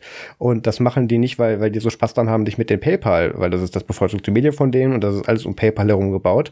Ähm, nicht, weil die Spaß dran haben, dich mit den Meldungen zu nerven, sondern weil du tatsächlich darüber ähm, täglich diesen Vertrag erneuerst. Das heißt, du kannst auch täglich diesen Vertrag kündigen und musst dich nicht wie jetzt zum Beispiel bei, in meinem Fall 1, 1 der irgendwie für 24 Monate die Idioten ans Bein binden. Und ähm, diese ganzen Sachen, da eine bezahlbare ähm, LTE-Flat mit unbegrenztem Traffic ähm, in, in, in so einer geringen Vertragsbindung ans Laufen zu bringen und auf den Markt zu schmeißen, ähm, hat so ziemlich diesen ganzen Markt mal eben so ein bisschen disrupted und das fand ich sehr gut. Sie haben auch extrem viel ähm, Bekanntheitsgrad dadurch jetzt gerade in den letzten Tagen bekommen. Der Artikel bei uns lief, äh, also mein, mein Testbericht zu dem, zu dem Tarif gibt's auf Nerdsum, den kann man lesen, ist in den Shownotes. Der kam extrem gut an und äh, geht immer noch gut tatsächlich. Ich habe den Live-Counter hier offen. Ähm, da der hat tatsächlich sehr viel Interesse abbekommen und das ist auch das, das was ich auf Twitter wieder gespiegelt bekommen habe, dass sich viele Leute gerade darüber informieren, weil jetzt sagen, ach, dann kann ich ja endlich von meinem scheiß 3 Gigabyte im Monat Vertrag für irgendwie 49 Euro oder so weg und ähm, kann mir endlich was, womit ich flexibel bin, ähm, eintreten und das, das hat mich, das hat mich sehr, sehr neugierig gemacht, weswegen ich mir das eben dann auch geholt habe, gleich zu Anfang. Ich weiß nicht, ähm, Pierre, wie, wie machst du das denn aktuell? Was hast du für einen Handytarif? Also ich habe im Moment gerade einen Handytarif für 29,99 Euro, der mich, oh. seitdem ich deinen Artikel gelesen habe, ziemlich ankotzt. Ja, das glaube ich. ähm, Spoiler, ja, es gibt tatsächlich nichts Billigeres in, in, diesen, in diesen Sphären. Ich, ich habe es nachgeschlagen, ja. Absolut nicht, absolut nicht. Das ist einfach genial und vor allem es nutzt auch noch auszusehen das gleiche Netz, was ich sowieso schon nutze. Ähm, ja, äh, wer sich erinnert, es gab eine Nerdsum-Folge, äh, die tatsächlich zustande gekommen ist, dadurch, dass ich irgendwie mein Datenvolumen zur Verfügung gestellt habe. Ja. Von äh, ganz genau 10 Gigabyte. Die ähm, CLT-Folge. Ja, genau. Und ähm, das habe ich schon irgendwie genossen, dass ich halt einfach sagen kann, hey Marius, komm hier, hast du meinen Hotspot äh, feuerfrei. Allerdings jetzt so im Nachhinein muss ich sagen, äh, Gott bin ich wahnsinnig, dass ich dieses Geld in die Hand nehme, dafür, dass ich eigentlich am Tag never ever, also im Durchschnitt, ich rede vom Durchschnitt, mhm. ja, never ever dieses Datenvolumen aber auch nur ansatzweise brauche. Und dann halt diese Möglichkeit zu haben, äh, zu sagen, weißt du was, ich äh, nehme halt einfach mal geschwind einen Euro, hast du mal einen Euro in ja. die Hand, ja, und hab dann einfach meine Ruhe für diesen Tag. Genau. Wir können es ja mal ganz kurz vorrechnen. Also wenn du den Tarif hast mit einem Gigabyte pro Tag, wo du dann 69 Cent am Tag zahlst, dann kostet dich das im Monat durchschnittlich 20,70 Euro. Ähm, und das ist jetzt nicht, damit du irgendwie, wie das auch andere Verträge eins zu eins haben, damit du im Monat ein Gigabyte hast. Nein, nein, nein, täglich. Ja, richtig. Ähm, ich habe ja dann 30 Gigabyte, also wenn man jetzt genau. mal vom Kaufmenschenmonat ausgeht, ich habe 30 Gigabyte. Für 2070, ähm, ja. Genau, für 2070. Im Moment gerade zahle ich für, äh, für 10 Gigabyte 30 Euro. Ja. Wenn ich dann aber tatsächlich noch in die, äh, an dem Punkt ankomme, dass ich aufstocken muss, aus irgendwelchen Gründen, ja, dann habe ich sogenannte Datenbooster. Ja. ja. Und da kostet Bei halt Telekom halt heißt das Speed On. Uh, I don't know. Uh, bei dem ja, bin ich du. nicht. Ähm, ja, da zahle ich halt mal eben für so einen sogenannten Datensnack. heißen sie tatsächlich, ich habe gerade das Handy aufgemacht und wollte nachgucken, es heißt Datensnack. Ähm, zahle ich tatsächlich tiefenentspannte 10 Euro für 5 Gigabyte extra. Ja, da kauft sich dann Vodafone-Aktionär einen Snickers von, glaube ich. Richtig. Ähm. Oder ich zahle halt einfach 99 Cent und habe für diesen Tag einfach mal kein Nachdenken mehr. Aufgrund dessen, an dem Tag habe ich volles LTE mit vollem Durchsatz von, was, was, was sind es, 500 Mbit? Keine Ahnung. Nee, nee, 200 irgendwas, aber oh mein 225, Gott, ja. Nur 225 Mbit, so ein Scheiß. Naja. Ja, Max im Maximum kommt auf an, wo du stehst. Aber man soll auch sagen, äh, wenn du sagst, nee, ich brauche unbedingt pro Tag, weil, keine Ahnung, ich, ich ich meine, ich lebe mein Leben permanent in Instagram-Livestreams und brauche mehr als ein Gigabyte Traffic. Ich habe keine Ahnung, was man damit tun soll. Es ist so, es gibt es halt. Und ähm, dann kostet dich das durchschnittlich 29,70 Euro im Monat. Was immer noch für eine LTE-Flat unbegrenzt für 30 Tage absolut ein vertretbarer Preis. Was heißt vertretbar? Es ist, die haben die Preise ganz bewusst so gewählt, weil es gibt nichts günstigeres auf dem Markt dazu. Und jetzt kommt der Clou an der Nummer. Du musst dich da nicht entscheiden. Also du musst dich schon entscheiden dazwischen, aber du musst dich nicht permanent festlegen. Da du jeden Tag diese Vertragsbindung nur eingehst, kannst du auch sagen, Jetzt für die Woche reicht mir dieser 1 Gigabyte pro Tag Tarif, aber ich weiß genau, für das Wochenende, wo Pierre und ich, das ist die nächste Folge, by the way, in, in Tübingen sind auf der Tübix, ähm, werde ich den Vertrag umstellen, ganz einfach mit zwei Klicks in der App auf den unbegrenzten Tarif, wo ich dann, dann in die zwei Tage anstatt 69 Cent 99 Cent pro Tag zahle und habe dann da unbegrenzten Traffic für und spiele Hotspot für alle um mich herum. Ähm, und das ist einfach eine Flexibilität, die man da hat, die, die gibt es so nirgendwo anders und vor allem schon gar nicht zu diesem Preis. Ähm, wir sollten vielleicht auch kurz über die Nachteile reden, wenn wir schon dabei sind. Ähm, du hast ja schon gesagt, du bist auch zufällig direkt im gleichen Netz, wo du eh gerade bist. Und das ist mir bewusst, ist jetzt nicht für alle ein Nachteil, für mich war es auch keiner. Ähm, Funk operiert derzeit im Telefonica-Netz. Ähm, es ist geplant, dass da eine Öffnung in weitere Netze stattfindet. Ähm, jetzt konnte man mir aber noch kein Datum zu nennen. Ich habe mit dem Support länger gesprochen und geschrieben. Da, das, die sind alle noch gerade sehr überfordert, weil denen natürlich alle die, die, die Hütte eingerannt wird, weil das alle haben wollen. Oder tatsächlich sehr viele, die wachsen extrem schnell gerade.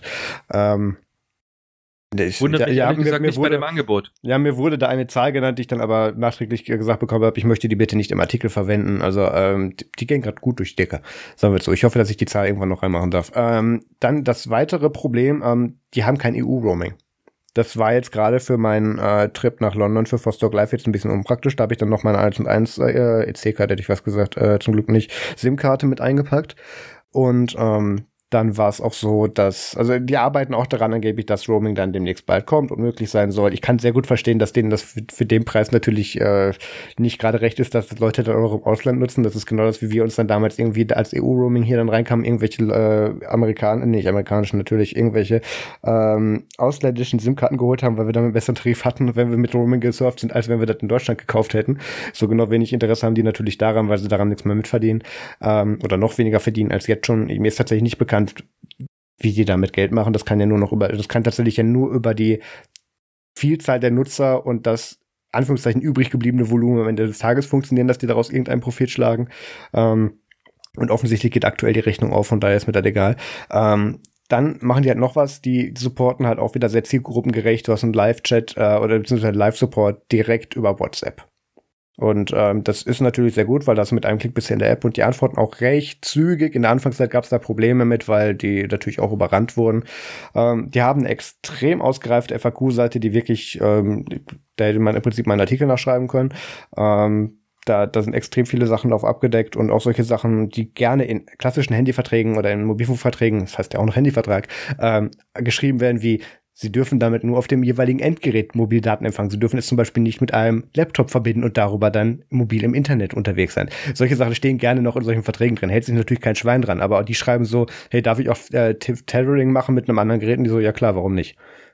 Das steht tatsächlich auch quasi wörtlich so, es ist irgendwie so locker formuliert, ich habe es nicht genau vor Augen, auf der FAQ-Seite. Also die, die machen da sehr direktes Marketing und richten sich natürlich auch ganz klar an eine jüngere Zielgruppe und ähm, die haben da eine App, mit der man auch genau sieht, was heißt genau, die, die haben da, das ist eine 10er-Skala, nee, gar nicht wahr, 3, 6, 7, 8, ja egal, aber ähm, die haben da halt so eine Skala, wo man sieht, ähm, wie viel äh, Volumen man schon verbraucht hat und ähm, kann darin dann auch direkt einen Speedtest machen, ist auch die FAQ-Seite eingebunden, direkter Kontakt über WhatsApp und ähm, das ist sehr, sehr praktisch gewesen und in der Zeit, in der ich das genutzt habe, hat sich auch mein gesamtes Nutzungsverhalten tatsächlich für diesen Test dann auch geändert. Ich habe angefangen, auf dem Weg zur Arbeit irgendwelche YouTube-Videos zu gucken. Ich habe ich hab nicht mehr irgendwie panisch mich auch irgendwo unterwegs dann ins DB Wi-Fi eingeloggt, damit ich einen Podcast runterladen kann. Also, es war mir einfach scheißegal.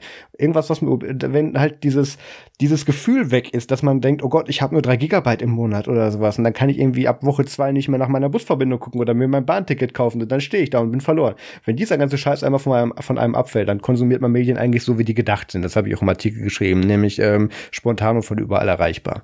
Und das ist eigentlich so, wie ich mir dann auch so eine Nutzungsweise vorstelle und Funk ist der erste Vertrag, den ich gesehen habe oder Mobilfunktarif, der sowas dann auch möglich macht, und dabei auch noch extrem gut bezahlbar ist. Und das ist, finde ich, einfach beeindruckend. Und ich hoffe, die halten sich noch eine Weile. Ich werde auf jeden Fall meine Rufnummer, also ich habe aktuell noch einen 1 und 1 Tarif, über den ich mich ja schon ausgekotzt habe. Der läuft im Oktober aus, glaube ich, genau. Und ähm, sobald der ausgelaufen ist, äh, zieht meine Rufnummer zu Funk um. Also muss, sollte man vielleicht noch kurz dazu sagen, auch wenn es eigentlich keinen interessiert. Bei Funk ist natürlich auch eine SMS und eine äh, Telefonie-Flat in alle deutschen äh, Festnetz- und, und Handynetze drin. Äh, muss man heute nicht mehr erwähnen. Ist, ist halt auch dabei. Wer, wer mit seinem Endgerät noch telefoniert, ja, ist auch dann. Ja, und somit hast du tatsächlich irgendwie den letzten Punkt mir unterm allerwertesten weggezogen, den ja, ich jetzt auch noch anmerken wollte. Ähm, mein Passt Testbericht ja. dazu auf Nerdzoom kann man sich gerne durchlesen, da sind noch ein paar mehr Details drin. Aber ähm, das, dieses Interesse, was ich da auch, was auch jetzt gerade der Artikel erfährt, das ist wohl auch bei sehr vielen anderen ähm, der Fall. Und ich habe hab den Hashtag auf Twitter tatsächlich abonniert, da melden sich tatsächlich irgendwie täglich ein paar Leute, die dann sagen, ah, wie cool und äh, plötzlich, ich kann Daten nutzen und ich bin immer noch in Deutschland sowas. Also das ist, es ist sehr, es ist hilarious. Ja, ähm, Funk kann ich empfehlen. Ich hoffe, die halten sich eine Weile. Das ist das Einzige, was ich nicht weiß. Wenn nicht, dann geht's halt wieder irgendwo anders hin. Aber ich war halt wirklich, der Artikel ist auf der Prämisse entstanden, dass ich kurz davor mir, mir für über 80 Tacken im Monat bei der Telekom so einen scheiß unbegrenzten Datenvolumentarif einzutreten, der nach 2 Gigabyte trotzdem gedrosselt wird. Ähm, ja, und das blieb mir jetzt hier erspart. Deswegen, da wollte ich mal drüber reden. Dann, jetzt wird's aber magisch, Pierre. Ja, richtig. Und zwar, ähm, ja, wozu man zum Beispiel dieses Datenvolumen wunderbar benutzen könnte, wenn man es hätte, worauf ich jetzt wahrscheinlich noch mal circa irgendwie 52 Monate warten muss oder sowas, bis ich dann endlich mal von meiner Geißelung wegkomme, ähm, wäre zum Beispiel ähm, äh, Pokémon Go im, ähm, ja, im Universum von Harry Potter, tatsächlich. Huh. Und zwar ähm, haben die Entwickler von äh, Niantic, Niantic, ja. falls das noch jemanden ähm, Begriff ist. Die haben ursprünglich angefangen mit Ingress, äh, Ingress genau, äh, wurden dann irgendwann von Google gekauft, weil die gesagt haben, das ist voll die coole Geschichte, weil damit können wir noch andere Sachen machen. Für alle, die es nicht wissen, Google benutzt das hauptsächlich eigentlich darum, um ähm, in Ingress ähm, gewisse, sag ich mal, Events abzuhalten in der Nähe von irgendwelchen äh, Stores oder wichtigen Plätzen oder sonst irgendwas, um dadurch einfach bloß ein besseres Tracking für ihre Maps irgendwo rauszuhauen weil du durch die Nutzung halt tatsächlich von Ingress das ganze Zeug irgendwo auch äh, automatisch sozusagen kartograf äh, kartografierst, netterweise. Ja. Ähm, ja, Niantic, Niantic, Ninecat ähm, hat wollte sagen, es hat nichts mit Ninecat zu tun. Ja, ja ähm, hat dann irgendwann beschlossen, okay, Ingress ist jetzt cool und fertig und äh, wurde auch äh, viel benutzt, unter anderem auch von mir. Also ich habe das echt sehr, sehr gerne, sehr, sehr viel gespielt, weil es mehr oder weniger dazu animiert, tatsächlich seinen Alt Allerwertesten auch mal vor die Tür zu bringen. Und hatte eigentlich auch einen ziemlich einfachen und sehr, sehr coolen, ähm, ja, wie soll ich sagen, sehr, sehr cooles Gameplay und sehr, sehr coolen Wert, mehr oder weniger für mich. Ähm, ich habe da viel, viel auch tatsächlich Orte kennengelernt in meiner direkten Umgebung, von denen ich gar nicht wusste, dass sie irgendwie existieren und, und tatsächlich auch sehenswert, sehenswert sind außerhalb des Bildschirms oder abseits des Bildschirms. Deswegen also coole Geschichte gewesen. Ja, die haben dann irgendwann mal gesagt, so, ähm, das ist jetzt erstmal fertig, das läuft jetzt erst soweit mal, wir machen jetzt irgendwie was Neues und sind dann auf die Idee gekommen, weißt du was, wir machen Pokémon bloß in VR. Also Pokémon Go kennen viele, haben viele bestimmt auch schon mal äh, sich überlegt zu spielen. Einige haben es dann auch tatsächlich getan. Ich habe es auch mal eine Zeit lang gespielt. Ähm, ja, ist ja, ist jetzt halt für jemanden, der irgendwie Pokémon geil findet. Ich glaube, da ist irgendwie jetzt Marius eher so ein bisschen derjenige, der getriggert ist, weil er so ein paar Pokémon-Games auch schon auf dem Nintendo DS und 3DS oder sowas gezockt hat. Ich jetzt ja, halt ganz genau ist, gar nicht. Ist genau das Problem. Ich konnte mich da abseits von den Ureditionen mit, mit Saphir und Blau und Gelb, das, das Gelb war noch das davor, da lief Pikachu noch hinterher auf dem Gameboy, ähm, konnte ich mich halt alles, was danach kam, nie wirklich mit anfreunden. Ich habe das wohl für die Switch, hab's auch, glaube ich, exakt einmal auf der Rückfahrt vom letzten Chaos-Kongress dann ähm, gespielt, auf der Rückfahrt im Zug und seitdem nie wieder. ja, es, die Konsole rentiert sich richtig. Das ist ja, ja, läuft, läuft genauso wie bei mir. Ich habe ja hier in der E3-Folge angeteasert, von wegen, ich werde ja jetzt dann mal meinen Stand von äh, Zelda zurücksetzen und nochmal von vorne anfangen. Ähm, ja, to be continued. Mhm.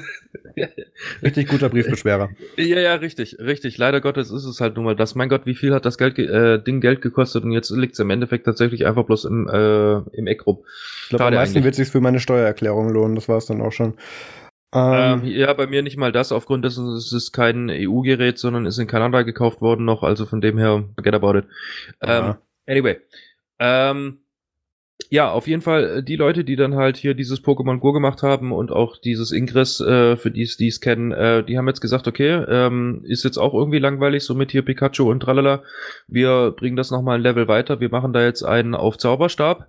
Und die haben jetzt ähm, für den 21. Juni in den USA freigegeben, dass man hier durch die Weltgeschichte rennen kann und kann dann ähm, einen auf Harry Potter machen. Und das Ganze gibt's dann jetzt auch äh, in nächster Zeit dann auch in Deutschland. Ich äh, weiß ehrlich gesagt nicht ganz genau, weil das nicht so wirklich äh, klar war oder ist mittlerweile, wann sie genau diesen Launch in Deutschland machen, aber soweit ich weiß, äh, dürfte es noch diesen Monat äh, soweit sein. Also ich ähm, habe da auch schon Invite kurz gehabt. Ich habe die App tatsächlich auch installiert, aber noch nicht einmal angeschmissen. Ähm, das das ah, wurde schon ausgerollt. Ich, ich wollte gerade sagen, genau, am 21. Juni war tatsächlich sogar dieser Global Start, also von dem her passt das. Also ihr könnt es auch jetzt schon spielen. Genau, äh, ich habe ich hab den Key ein bisschen früher gekommen, wollte eigentlich drüber schreiben, bin aber da nicht zugekommen. Ähm, das, das, da haben auch schon einige Influencer tatsächlich davor schon irgendwelche Videos gemacht. Also gerade Alex Böhm hat da, glaube ich, was zugebracht, ein paar Twitter-Stories, äh, äh Instagram-Stories. Das ging schon auch, DPA ging auch in Deutschland tatsächlich vor Release ganz gut los. Aber in den USA war es natürlich ein bisschen vorher. Und ähm, die Frage, die ich dazu habe, das kannst du mir bestimmt beantworten, kann man diesen AR-Teil auch abschalten wie bei Pokémon Go? Ja, kann man tatsächlich tun. Also ist das Ding irgendwas anderes außer ein, als ein Ingress oder ein Pokémon Go mit anderen Grafiken? Äh, dann nicht mehr. Aha, doch so gut. Ich habe irgendwas beim Durchscrollen mit Story-Modus gesehen. Ja, also es gibt tatsächlich einen Story-Modus und in AR macht der Sinn, aber du kannst mehr oder weniger auch einfach bloß über die Karte durch die äh, von A nach B gehen und hast dann halt mehr oder weniger so. Äh, ja, nicht wirklich. Du hast dann halt schon 3D animiert irgendwelche äh, lustigen, äh, hier Severus Snape und wie sie alle heißen. Mhm. Ähm, hast du dann halt schon irgendwo als mehr oder weniger Ingame-Zwischensequenz, die dir halt irgendwas erzählt, aber an sich kannst du es halt auch rein ähm, isometrisch mehr oder weniger zocken, so wie du es halt irgendwo von Pokémon Go und von Ingress irgendwie gewohnt bist. Ähm, der große Unterschied jetzt zu dem Game im Vergleich zu den anderen Games ist, dass das Ding halt mittlerweile so ein bisschen äh, Geld kostet, je nach Plattform. Also du kannst es nicht mehr installieren und äh, einfach loslegen, sondern auf einer anderen, äh, es gibt Plattformen, bei denen kostet das einfach was. Aha. Ähm, Impliziert, ja. es gibt auch welche, bei denen es nichts kostet? Ja, richtig. Aha. Und was äh, mich jetzt persönlich so ein bisschen arg stört, was, äh, wobei ich da jetzt auch wiederum nicht, nicht mich mehr so richtig erinnere. Also bei Ingress war es auf jeden Fall so, du brauchst einen Niantic-Account und konntest dann zocken. Ähm, bei Pokémon Go, ich erinnere mich einfach nicht mehr, ähm, hilf mir da mal auf die Sprünge, aber auf jeden Fall bei diesem Ding brauchst du entweder Facebook oder Google. Und Boah, ja, du, brauch, du brauchtest, kotzen, äh, du brauchtest den Google-Login. Bei Pokémon Go weiß es tatsächlich nicht. Das habe ich einmal angeschmissen, um irgendwie im Jahr 2017 oder, nee, es war 2016 noch, ein Artikelbild für, für einen Ubuntu-Fan-Artikel zu, zu, zu screenshotten. Danach habe ich es nie wieder benutzt. Keine Ahnung. Okay, also ich weiß nur noch, ähm, damals, zumindest in den Anfangszeiten, als ich war Early Adopter, was Ingress anging, da brauchtest du keinen Google-Account. Da gehörte es auch noch nicht Google, sondern das war halt dann Niantic und du durftest halt einfach diesen Account mitbenutzen. Ob das dann später mal irgendwann mal geändert wurde, habe ich keine Ahnung, weil wie gesagt, ich habe immer noch meinen alten Niantic-Account, der prinzipiell noch funktionieren würde. Ähm, aber es sollte auf jeden Fall halt klar sein, wenn jemand Bock hat, irgendwie hier einen auf Harry Potter zu machen, dann sollte er damit rechnen, dass er halt entweder bei Facebook oder bei Google einen Account haben muss. Ansonsten hat er Pech. Also selbst die iOS-User haben tatsächlich das Problem, dass äh, wenn sie bis jetzt irgendwie ziemlich gut äh, damit gelebt haben, dass sie ohne Google auskamen, äh, spätestens jetzt braucht ihr einen Google-Account, ansonsten könnte das Game nicht zocken. Ähm, hast du da noch, hast du dazu noch eine Meinung? Oder ist es einfach bloß schön, dass wir jetzt halt ein zusätzliches Spiel haben? Ja, also das ist, ich Gott, offensichtlich hat ja Pokémon Go damals schon funktioniert und es haben sich ja für kurze Zeit oder gefühlt drei Monate ja wenigstens halb Deutschland dafür interessiert. Es wurden ganze Brücken und Dörfer gesperrt, damit die da dann ihre Raids durchmachen konnten. Es wurden da irgendwelche Paraden für veranstaltet, damit die alle in einer Reihe ihre Pokémons fangen konnten. Ähm, offensichtlich trifft es irgendwo einen Nerv der Zeit. Ich denke allerdings, dass hier dieses Aufspringen auf den Harry Potter Zug äh, knapp drei Jahre, nee, doch drei Jahre nach dem finalen Film und etliche Jahre nach dem finalen Buch ähm, viel zu spät ist. Und ähm, ich denke nicht denke, dass die ähm, dieses Universum jetzt noch groß was, dass das noch groß was ziehen wird, obwohl ich ein riesen Fan dieses Universums bin. Ähm, aber ich sehe jetzt nicht mich dazu verleitet, dieses Spiel runterzuladen. Auch wenn ich, auch allein schon davon, weil ich da viel zu faul wäre, mich da irgendwie draußen dann zu bewegen, i draußen. Ja, tatsächlich bin ich der gleichen Meinung. Äh, mich hat's eigentlich bloß gewundert, dass sie nicht irgendwie auf Lego setzen. Ja, aber äh, gut, Apple macht ja jetzt schon Minecraft, also von dem her, also Minecraft v, äh, VR, also von dem her wird es da wahrscheinlich auch nichts großartig zu holen geben. Ja, wenn nicht nur das, gerade die, gerade die Harry Potter Stories wurden ja auch in Lego schon fast alle nacherzählt. Äh, tatsächlich, okay, da bin ich tatsächlich nicht up to date. Also ich weiß von einem, ich wusste nicht, dass sie tatsächlich schon alles abgehandelt haben. Aber gut. Ich meine, es ähm, gibt mehrere. Oh, ja, mal, okay, alles klar. Ja, gut, äh, nicht schlimm, dass ich da jetzt irgendwie nicht up to date bin, weil ähm, ich bin ein starker Verfechter von Literatur und finde Verfilmungen meist sehr, sehr schwierig. Aber gut, dazu bin ich ja auch schon bei meinen Fs von der MFG irgendwie oftmals eingegangen.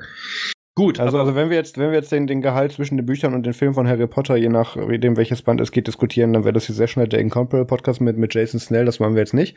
Ähm, Den können aber, wir aber mal einladen, egal. Ähm. Bestimmt. Bleiben wir aber bei was up to date ist. Ähm, es gab Richtig, was weitere, ich dazu so. Was sich dazu wunderbar eignen würde, wäre, wäre irgendwie so lokationsbasierende Chatsysteme, wie man es eventuell kennt von Push-to-Talk-Geschichten. Und ich habe mir mit äh, mir sagen lassen, irgendwie Telegram hat jetzt irgendwie sowas ähnliches. Ja, gut, das Thema hatte ich eigentlich rausgenommen, aber dann machen wir es wieder rein. Ähm, aufgrund der Zeit. Es gab ein Update von Telegram, was ich jetzt ziemlich freestylen muss, weil ich den Tab schon zugemacht habe und das auch nicht mehr in den Shownotes drin steht. Danke, Pierre. Ähm, es ist Bitte so, schön. dass es ähm, jetzt ein, ein Update gab, was gerne so als, als Telegram Dating Update beschrieben wird. Man hat die Möglichkeit, wenn man jetzt in den äh, Teil geht, wo man einen neuen Kontakt auswählen kann für einen Chat oder für eine neue Gruppe erstellen, dann auch auswählen kann, ähm, create a local chat or, or discover people around you, ähm, wo man dann wirklich sehen kann, ähm, wer ist denn um einen herum, der auch Telegram nutzen kann, den dann zum Beispiel anschreiben. Und das gab natürlich, wie zu erwarten, den Backslash mit, äh, den Backlash mit nach dem Motto, oh Gott, jetzt können Leute sehen, dass ich diese App nutze und wenn ich in der Nähe bin, wissen die das auch. Nein, die kriegen das nur angezeigt, wenn die gerade in diesem Tab sind und du auch. Nur dann könnt ihr beide euch finden. Das ist dann zwar immer noch Tinder für ganz billige, aber ähm, es geht. Und ähm, was das auch sehr interessant macht, es gibt auch dann lokationsabhängige Gruppen, die du erstellen kannst. Das haben wir im Kaufland, als wir am Dienstag, nee, Mittwoch Mittagessen waren, Pia und ich haben wir das auch ausprobiert. Ähm, da gab es dann tatsächlich eine Gruppe von den verschiedensten Restaurants um einen herum oder von den, von den Läden, die da um einen herum waren, wo wir gegessen haben. Und ähm, das ist zum Beispiel gerade für das, das Beispiel Festivals interessant. Ich habe es leider beim Ed Sheeran-Konzert, wo ich vor knapp zwei Wochen war, nee, knapp, na, vor einer Woche war, nicht ausprobieren können, weil ich nicht, weil, weil ich keinen Empfang hatte dort. Das war ganz schrecklich. Ähm, aber das, das gerade für Veranstaltungen ist das interessant, weil man sich da dann so ortsbasiert zusammenfinden kann und Telegram verkauft das so ein bisschen nach dem Motto, hey, du warst doch bestimmt schon mal auf irgendeiner Businessveranstaltung und hast dann sagen müssen, ja, geben Sie mir Ihr Handy, ich, ich trage mal eine Nummer selber ein. Jetzt kann man sagen, hier, mach, mach, drück da mal hin, da das bin ich fertig. Und, das und ganz genau aus diesem Grund wollte ich das jetzt an dieser Stelle tatsächlich nicht einfach aus dem, äh, aus dem Podcast, raus, äh, Podcast raushaben. Wir Aha. sind ja auf der Tübix und ja. ich könnte mir vorstellen, oh. das wäre eigentlich der ideale Zeitpunkt, um einfach mal eine, eine Local Nerdsum Gruppe zu starten, um dann einfach ah. nur die Leute mal zu sammeln, die dann halt einfach auch auf der Tübix sind und uns hören. Das ist eine gute Idee. Du musst mich aber daran erinnern, sonst vergesse ich das. Ich habe es bereits in meine Erinnerungen eingetragen. Siri schreit dich dann an, wenn du es nicht tust. Richtig. Okay, gut. So, ähm, dann darfst du dafür jetzt das nächste Thema anmoderieren und ich frickel das Ding wieder in die Shownotes rein. okay. Ähm, ja, und zwar, ähm, wir gehen jetzt mal gerade zu den Boards, die wir vorhin schon äh, in Bezug auf Ubuntu ähm, erwähnt haben, und zwar ARM-Boards. Und zwar hat tatsächlich Raspberry Pi das gemacht, was äh, meines Erachtens Jahre überfällig war. Und zwar haben die jetzt ein Board rausgebracht mit richtig geilen Features. Und zwar die Möglichkeiten, das Board, so wie man es eigentlich kennt, erweitern. Und zwar ähm, das Wichtigste, das, was den meisten Leuten, inklusive mir, immer gefehlt hat, war schlicht und ergreifend Arbeitsspeicher.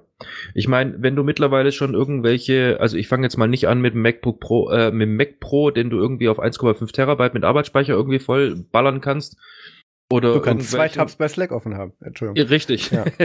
Oder ähm, irgendwelche anderen Gaming-Notebooks, die du irgendwie mit mittlerweile 64 Gigabyte Arbeitsspeicher aus äh, oder teilweise sogar 128, soweit ich weiß, ähm, voll, voll ballern kannst. Nein, ähm, ich rede jetzt tatsächlich davon, dass es halt einfach mal geil wäre für irgendein ach, Media Center oder irgendwie, ich benutze das Ding tatsächlich als nass, also wer auch immer so irre ist, das zu tun. Gut, ich habe das Ding noch nie getestet, deswegen weiß ich nicht, wie es performt, aber meine Erfahrung bis jetzt nass äh, auf dem Raspberry Pi ist, äh, oder Raspberry Pi ist sehr, sehr, nennen wir es jetzt mal äh, unschön. Ähm, da sollten wir aber direkt ansetzen, weil das ist eins der wichtigen Sachen, die sich jetzt geändert haben mit dem Modell äh, 4a. Ne, 4b, so, Entschuldigung, das, die A's haben sie noch gar nicht rausgebracht. Ähm, es ist so, dass die es tatsächlich endlich geschafft haben, ähm, die PCIe-Lanes vom USB und vom Netzwerkbus zu trennen. Und du hast jetzt tatsächlich endlich mal ein Gerät, was sich auch für den NASBO eignen würde, weil du hast sowohl einen möglich zu hohen Datendurchsatz bei gleichbleibend hoher auch USB-IO-Operation. Äh, also du hast Datenübertragungsraten und du hast Schreibgeschwindigkeiten. Und ähm, das ist was, was die ganzen Modelle davor eben nicht geschissen bekommen haben. Da war es immer so, entweder du kannst halt schnell auf das NAS zugreifen oder du kannst was darauf schreiben, aber beides geht irgendwie nicht. Und das war so für, für, für ein Festplattencenter ist das eine scheiß Idee. Und das geht jetzt mit dem Pi-Phone. Und das bieten sie sogar, oder das heißt sie, die verkaufen ja nur in diesem einen Laden in, oh, wo steht denn der? Irgendwo in UK, ähm, verkaufen die ja direkt und ein bisschen online, aber den Rest verkaufen sie ja tatsächlich über Local Retailer und das wird in ganz vielen von diesen Shops wird das dann auch als äh, DVD, in DVD, mein Gott, Disk Bundle oder NAS Bundle angeboten. Und das kann ich mir tatsächlich vorstellen, ähm, ausnahmsweise. Obwohl ich immer noch sage, ähm, wenn ich da irgendwie mit RAID, was weiß ich, hinterhergeschmissen oder ein, äh, ein Random Array dann irgendwie mit meinen Sachen dann da zusammenbaue und da möchte ich da eigentlich am Ende nicht ein Raspberry Pi, sondern äh, dann einen Blade Server oder was auch immer stehen haben. Ähm, obwohl andererseits aktuell hängt irgendwo da hinten hinter meinem neuen Bildschirm ein äh, größeres Raspberry Pi 3B Plus. Ähm, wo eigentlich nur Ubuntu Mate und ein geöffnetes Thunderbird draufhängt, weil ich mittlerweile einfach so viele hunderte Filter habe, die man bei Thunderbird nicht gescheit ähm, portiert oder exportiert bekommt. Und dass da jetzt einfach dann so eine Desktop-Session mit Thunderbird offen läuft, damit der, äh, damit der mir meine E-Mails sortiert. Ja, okay. Ähm, man muss sagen, ähm, ich würde zum Beispiel auch, ja, ich würde versuchen, einen äh, BetterFS äh, dort irgendwie zum Laufen zu bekommen, weil zum Beispiel MDADM ähm, ist Äh, ich glaube, noch ein bisschen zu performance-hungrig. Ähm, ich gut, glaube auch. Absolut auch, auch gut. Für 4 Gigabyte, ach nee, das war ZFS. Äh, ja, äh, frisst ButterFS auch so viel RAM wegen dem Array? Nee, eben nicht, weil es halt, okay. weil's halt nicht ein äh, Zwischenlayer ist, sondern weil es halt das FS mehr oder weniger selber schon unterstützt. Ah, Deswegen ja. glaube ich da eben, dass halt Better FS da halt tatsächlich better ist. ähm, da haben wir auch einen guten Artikel auf Nerds zu, packe ich in den Show Notes. Ja, genau, sehr gut. Ähm, was halt äh, genial ist, ähm, es gibt halt mittlerweile einfach die Möglichkeiten, dass du dir das Ding halt zusammenbasteln kannst im Sinne von, ich äh, möchte halt einfach endlich mal, endlich mal weg von diesem 1 GB Arbeitsspeicher. Nein, ich kann das Ding jetzt tatsächlich aufbohren auf 4 GB Arbeitsspeicher. Ja. Womit schon echt, echt wirklich viel mehr möglich ist. Dann habe ich einen sehr, sehr coolen neuen Prozessor äh, und zwar wirklich mal einen echten ARM64, nicht Pseudo äh, Lane Channel Emulation, bla bla bla Zeug, sondern ich habe wirklich einen echten ARM64 CPU da drauf, der das halt auch wirklich kann vom Befehlssatz her. Und ja, was der hat, halt auch, der hat auch so ein paar andere interessante Sachen, wie das der, ich glaube, H256 Encoding und HVEC und so kann der jetzt auch, aber nicht so richtig, richtig. und nicht in allen Programmen. Das, das ist halt das Übliche, das muss jetzt nachgepatcht werden. Das sieht noch nicht alles gut aus und ähm, ich, ich kenne einige Leute, die haben dann so ein Raspi irgendwie als Backshadowing Kodi irgendwo dann oder als Media-Server am Laufen, wo sie darüber dann auch direkt on-the-air Encoding machen und sich wundern, dass das hinterm Fernseher so heiß wird und dann so ein bisschen guckt. Naja, ähm, das sollte jetzt mit dem Ding auch besser gehen. Ähm, ich, ich tue mich halt immer schwer. So, es ist ja so. Entschuldigung, MB Light und MB Smoke waren gerade. Ja, ja, ja. ähm, Genau, das, das kann man sich jetzt sparen dadurch. Ähm, das ist halt immer noch so ein bisschen, ich traue den Geräten dazu halt nicht, aber das ist, naja. Ähm, es gibt bestimmt Leute, die das super bedienen können und auch denken, die haben damit dann kein Problem und können sich das da hinstellen. Ähm, was sie auch gemacht haben, ist, sie haben da jetzt endlich USB-C dran rangebaut, weil da haben ja ganz viele Leute nachgeschrien. Und wie das so ist, wenn man Features widerwillig einbaut, nach denen alle schreien, aber die keinen praktischen Nutzen haben. In diesem Fall haben sie es auch extrem halbherzig eingebaut. Das Einzige, was du über USB-C machen kannst, ist das Ding jetzt mit Strom versorgen. Das finde ich wiederum sehr witzig Besser trollen geht eigentlich nicht. Ähm, da geht maximal Strom rein und ansonsten gar nichts. das ist, ähm, das mussten sie auch nur machen, weil das Ding jetzt ein bisschen mehr Power frisst in kompletter Auslastung, weil sie einfach einen stärkeren Stein drauf gebaut haben. Ähm, was aber, ich habe es vorher durchgerechnet, auch noch über Micro-USB, wie auch in den Jahren davor funktioniert hätte. Aber offensichtlich wollten sie unbedingt pro Gerät jetzt ein paar Cent für diesen Standard ausgeben und ähm, haben da jetzt USB-C aufs Board geklatscht.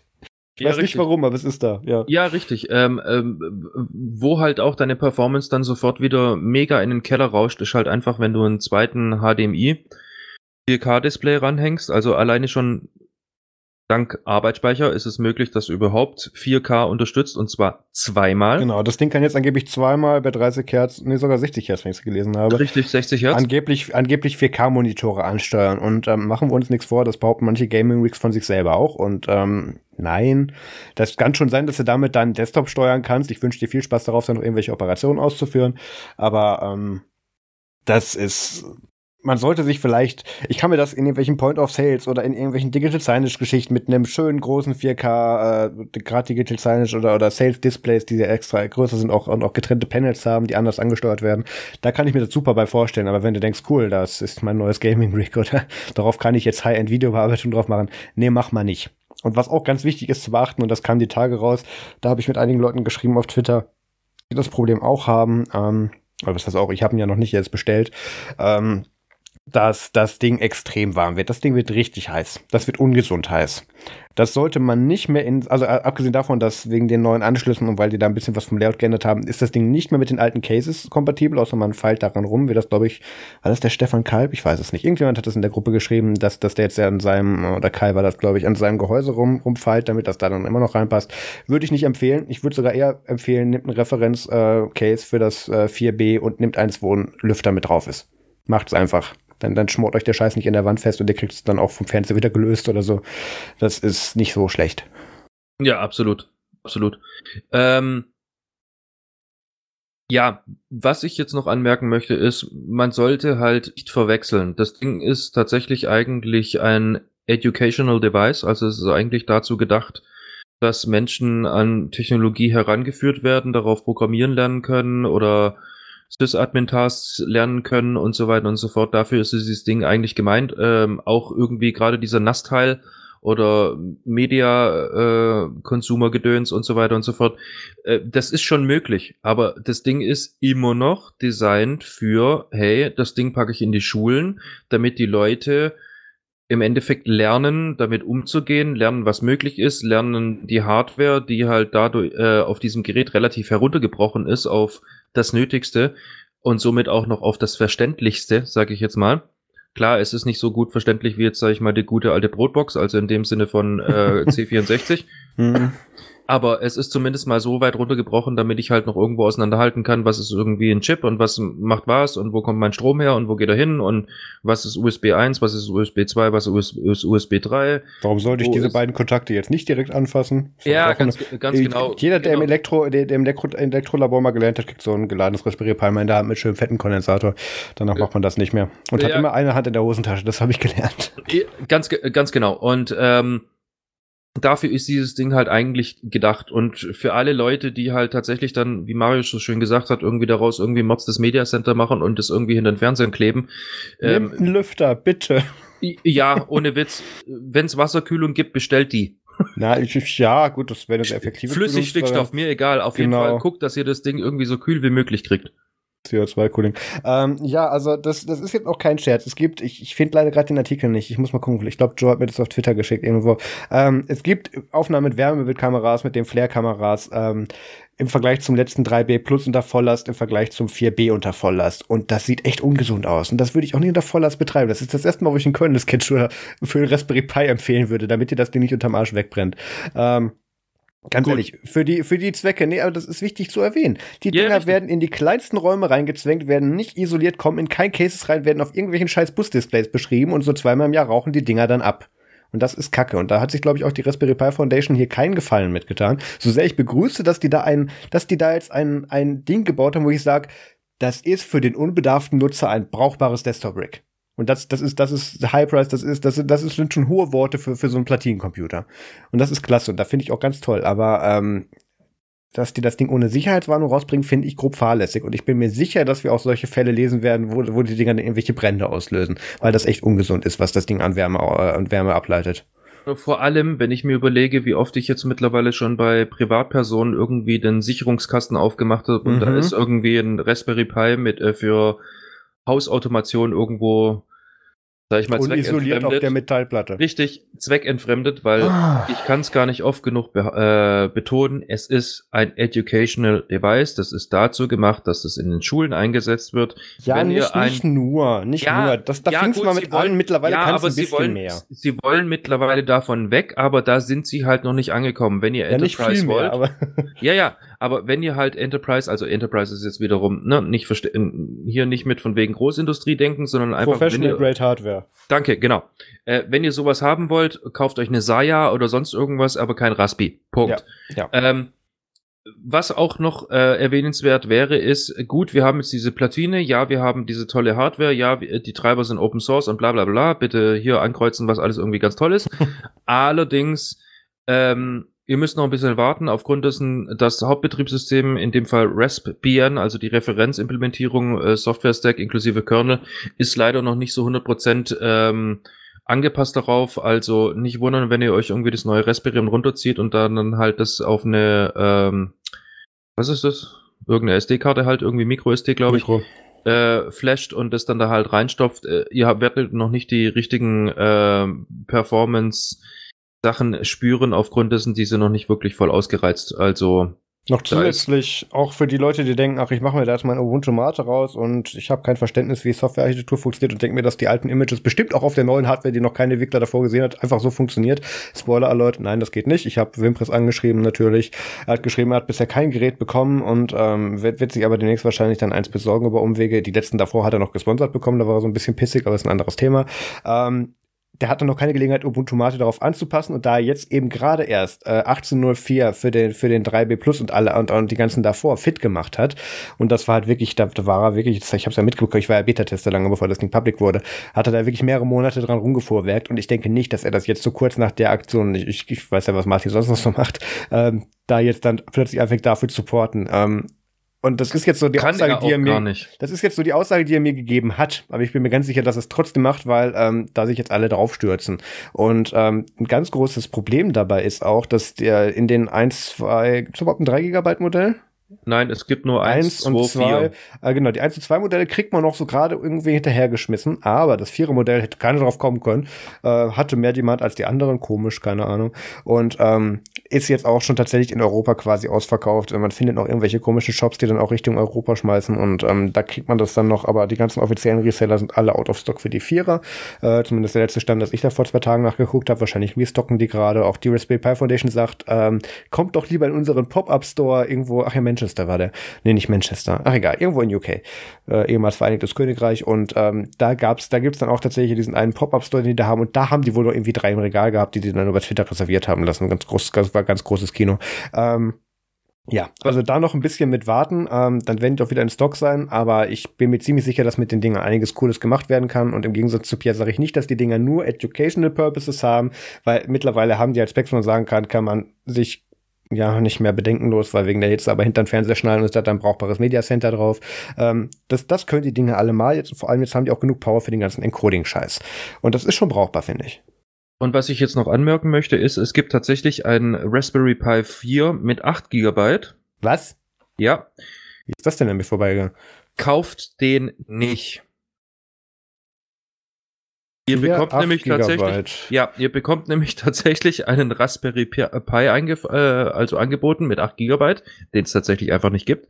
Das ist dann die 4 GB Variante und ihr bekommt tatsächlich einen Speicherriegel von einem uralten Laptop einfach dazugelegt. Nee, ne? Äh, das habe ich heute per E-Mail bekommen, aber ich habe die Ach, E-Mail ich sehe es gelöscht. gerade auf, auf dem Hacker Day. Ja, ja, ich, ich ja, pack den Link rein. also, ja, pack den Link rein. Also, traut dem nicht. Es gibt eins, zwei, vier, Ende. Offiziell. Genau, wenn etwas nicht. zu gut aussieht, um wahr zu sein, dann ist es das meistens auch. Genau. Und äh, Bezug nehmen nochmal geschwind auf hier Ubuntu Mate. ja. Ähm, das kann natürlich noch nicht irgendwie geportet werden, aufgrund dessen A, Raspbian ist äh, noch nicht so weit, somit auch äh, allein schon diese Root, woher ja Ubuntu Mate irgendwo auch kommen kann, ist noch nicht ähm, vorhanden. Ja. Somit, worauf soll er aufbauen? Und äh, man muss dazu sagen, wie ich eingang- eingehend schon irgendwo erwähnt habe, es ist halt eine mittlerweile reelle 64-Bit-Architektur. Also da ist noch viel, viel Handarbeit notwendig, damit das einigermaßen performt beziehungsweise überhaupt gebaut werden kann. Genau, also da ist nichts mit Pi mal Daumen, das, das dauert ein bisschen. Und auch wenn, wenn Wimpy gesagt hat, der macht das jetzt erstmal nicht, ich bin mir ziemlich sicher, dass der sich sehr bald dahin bewegen wird. Ganz einfach, weil der, weil der Demand sehr groß sein wird. Ja, und vor allem er hat ja auch selber Bock drauf. So ist Ja, ja, ja. Viele unausgesprochene Insider-Informationen später. er. Okay. ähm, okay, so, in der Zeit, wo Pierre jetzt dann zum nächsten Thema übergeht und euch irgendwas über Windows Terminal erzählt, muss ich leider die Audioqualität dieses Podcasts bestätigen und schmeiße jetzt die Klimaanlage an. Ich gehe hier kaputt. Alles klar, mach das. Ähm, gut, ja, Windows Terminal, ähm, Marius hat schon gesagt, und zwar äh, Microsoft hat jetzt äh, vor längerer Zeit schon angekündigt, es wird ähm, CMD-Exe, so wie wir sie eigentlich kennen, in der Form nicht mehr geben. Halleluja. Sie ist ja jetzt Finally. auch erst seit, äh, sie ist ja auch erst seit, wie alt? Wo, wo war die? CMD 2000? Ja, ja, die war in ME schon drin. Ähm, jetzt ist ja mittlerweile Microsoft in dieser Phase zu sagen, ja, wir haben jetzt PowerShell, was ganz witzig ist, weil das braucht zwei Minuten zum Starten und kann dann keine Zwischenablage. Und ähm, dann machen wir noch ein Terminal und dann kommt auch noch VSL und ganz viele andere Sachen rein. Und ähm, jetzt, jetzt gibt es irgendwie noch mal ein neues Terminal. Richtig. Ja, Richtig. super. Und das Schlimme an diesem Ist ja schlimmer als Terminal- Firefox. Ja, da, da, das Schlimme an diesem Terminal ist eigentlich, dass es nicht schlimm ist. Das Ding ist wirklich gut. Okay, tell me more. Das ist, das ist tatsächlich jetzt ein wirklich benutzbares, sowohl von Mac-Leuten bekanntes, als auch von Linux-Usern bekanntes Terminal, was wirklich, also man muss dazu sagen, es ist eigentlich kein wirkliches Terminal, sondern es ist eine UI, die halt einfach jetzt mittlerweile das kann, was äh, Linux schon seit, keine Ahnung, 2001 kann. Also ich kenne Linux nicht ohne. Äh, Mac, was weiß ich, war halt irgendwie zwei Monate später dran und konnte das dann auch, keine Ahnung. Auf jeden Fall, das Ding kann jetzt Copy-Paste, es kann verschiedene States, es kann äh, Tabs, es kann äh, mehr oder weniger das, was wir halt von äh, Tmux können äh, oder kennen. Was sagen, Term Terminator bzw. Termix, das klingt danach. ja, also das Ding ist jetzt halt schlicht und ergreifend für Sys-Admins tatsächlich sowas wie brauchbar und Achtung, jetzt kommt der absolute Oberhammer. Nein, Microsoft ist nicht hingegangen und hat gesagt, hey komm, wir haben jetzt ja äh, äh DocX und XLSX und PTX und was ist das von Access? Dieses proprietäre äh, Format? VBA? Ich habe nee nee VBA ist ja die die die Ach das Access ja ja äh, ähm, äh, Access was waren die? MDB MDBX ja, heißen ja, die dann ja. jetzt? Keine MDBX. Ahnung. Auf jeden Fall die sind jetzt nicht irgendwie hingegangen und haben es Thermix genannt oder sowas oder Thermomix. Nein. Thermomix ist gut ja. Genau. Nein sie nehmen einfach bloß JSON Files zum konfigurieren. Ja gut das was wir seit 20 Jahren auch überall woanders machen. Ja richtig aber sie nehmen es jetzt auch. Ja Gut, ich muss natürlich jetzt nicht erwähnen, dass es jetzt in diesen Terminals tatsächlich möglich ist, verschiedene Trif äh, Schrifttypen einzusetzen. Oh, ähm, Halleluja. Das, ist, und das konntest du in CMD auch, auch. Das kommt, also bitte. Ja, Moment. Es gehen jetzt auch Emojis. Das ist wiederum wichtig. Ich Emojis habe mich mit, ich habe mich mit wichtig. Programmiersprachen beschäftigt, die tatsächlich nur aus Emojis bestehen. Und ich die auch. sind tatsächlich. Brainfuck ähm, Plus Plus und so. Ja, ja, genau. Aber die sind ja tatsächlich, wenn man so ein einigermaßen eingefrorener Millennial ist, ja zumindest in Anführungszeichen human readable. so doof es klingt. Ähm, das fand ich sehr faszinierend. Ich hätte fast MDT darin geportet, weil das, das hat, jetzt habe ich sogar angefangen, da gibt es einen Blend auf GitHub. Naja, ähm, ja, äh, die wichtigsten Sachen, also man merkt auch, Microsoft hat keine Ahnung mehr, was sie da noch reinpacken sollen. Dementsprechend haben sie vier Produkte, die das gleiche machen und keinen, der sie nutzt. Ähm, oder, oder, vergleichsweise wenig Leute, die die Alternativen nutzen. Ähm, mir ist immer noch nicht der große Plan dahinter bekannt, weil das, das, wird so nicht in Azure landen. Das ist jetzt auch nicht irgendwie ZSH, wo sie sagen können, wir waren schneller als macOS oder so. Ähm, das ist, ja, ich, ich meine, ich begrüße das, wenn, wenn die Sysadmin-Tools und auch gerade die Command-Line unter, unter Windows besser wird. Andererseits habe ich mich da, nee, nicht zwingend dran gewöhnt. Andererseits kommt mir das Ding auch sonst eigentlich nicht in die Quere, dass ich da jetzt großartig irgendwie Verbesserungsbedarf habe. Na, das ist jetzt ja hauptsächlich meines Erachtens daraus entstanden, ähm, sie haben ja jetzt hier einen auf äh, ganz wichtig gemacht mit von wegen, wir haben ja hier Windows Subsystem für Linux und äh, jetzt ja mittlerweile auch sogar in Version 2 verfügbar, genau. Ähm, ja, und da wurden dann halt die Rufe langsam aber sicher laut, so von wegen, ja gut, ihr habt jetzt dieses WSL und das ist jetzt auch cool und ihr habt jetzt ja sogar tatsächlich einen echten Kernel und emuliert ja nicht nur irgendwie die Syscalls, die dann wiederum in den NT-Kernel gepiped ja, werden, genau. sondern ihr macht es ja jetzt echt.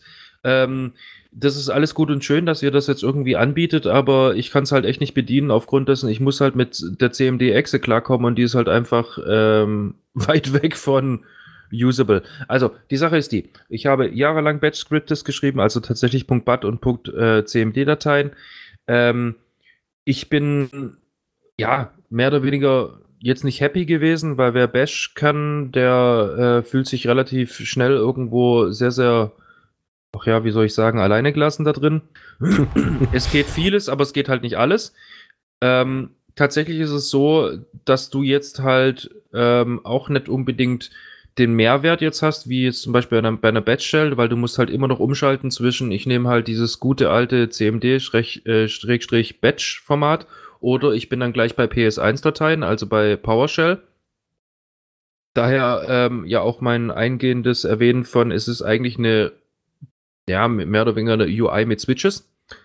Und ähm, ja, aber alleine das schon ähm, erleichtert einem Admin, der halt im Windows-Feld äh, unterwegs ist, äh, dass er sich zum Beispiel kein äh, Cygwin installieren muss, um halt irgendwo die Power von verschiedenen Sachen irgendwo nutzen zu können und dann am Schluss irgendwie in 20 verschiedenen Fenstern endet, äh, die dann idealerweise noch irgendwo den Inhalt so repräsentieren, dass es halt, was du da reinbastelst, irgendwo am Schluss auch noch zusammenpasst und funktioniert.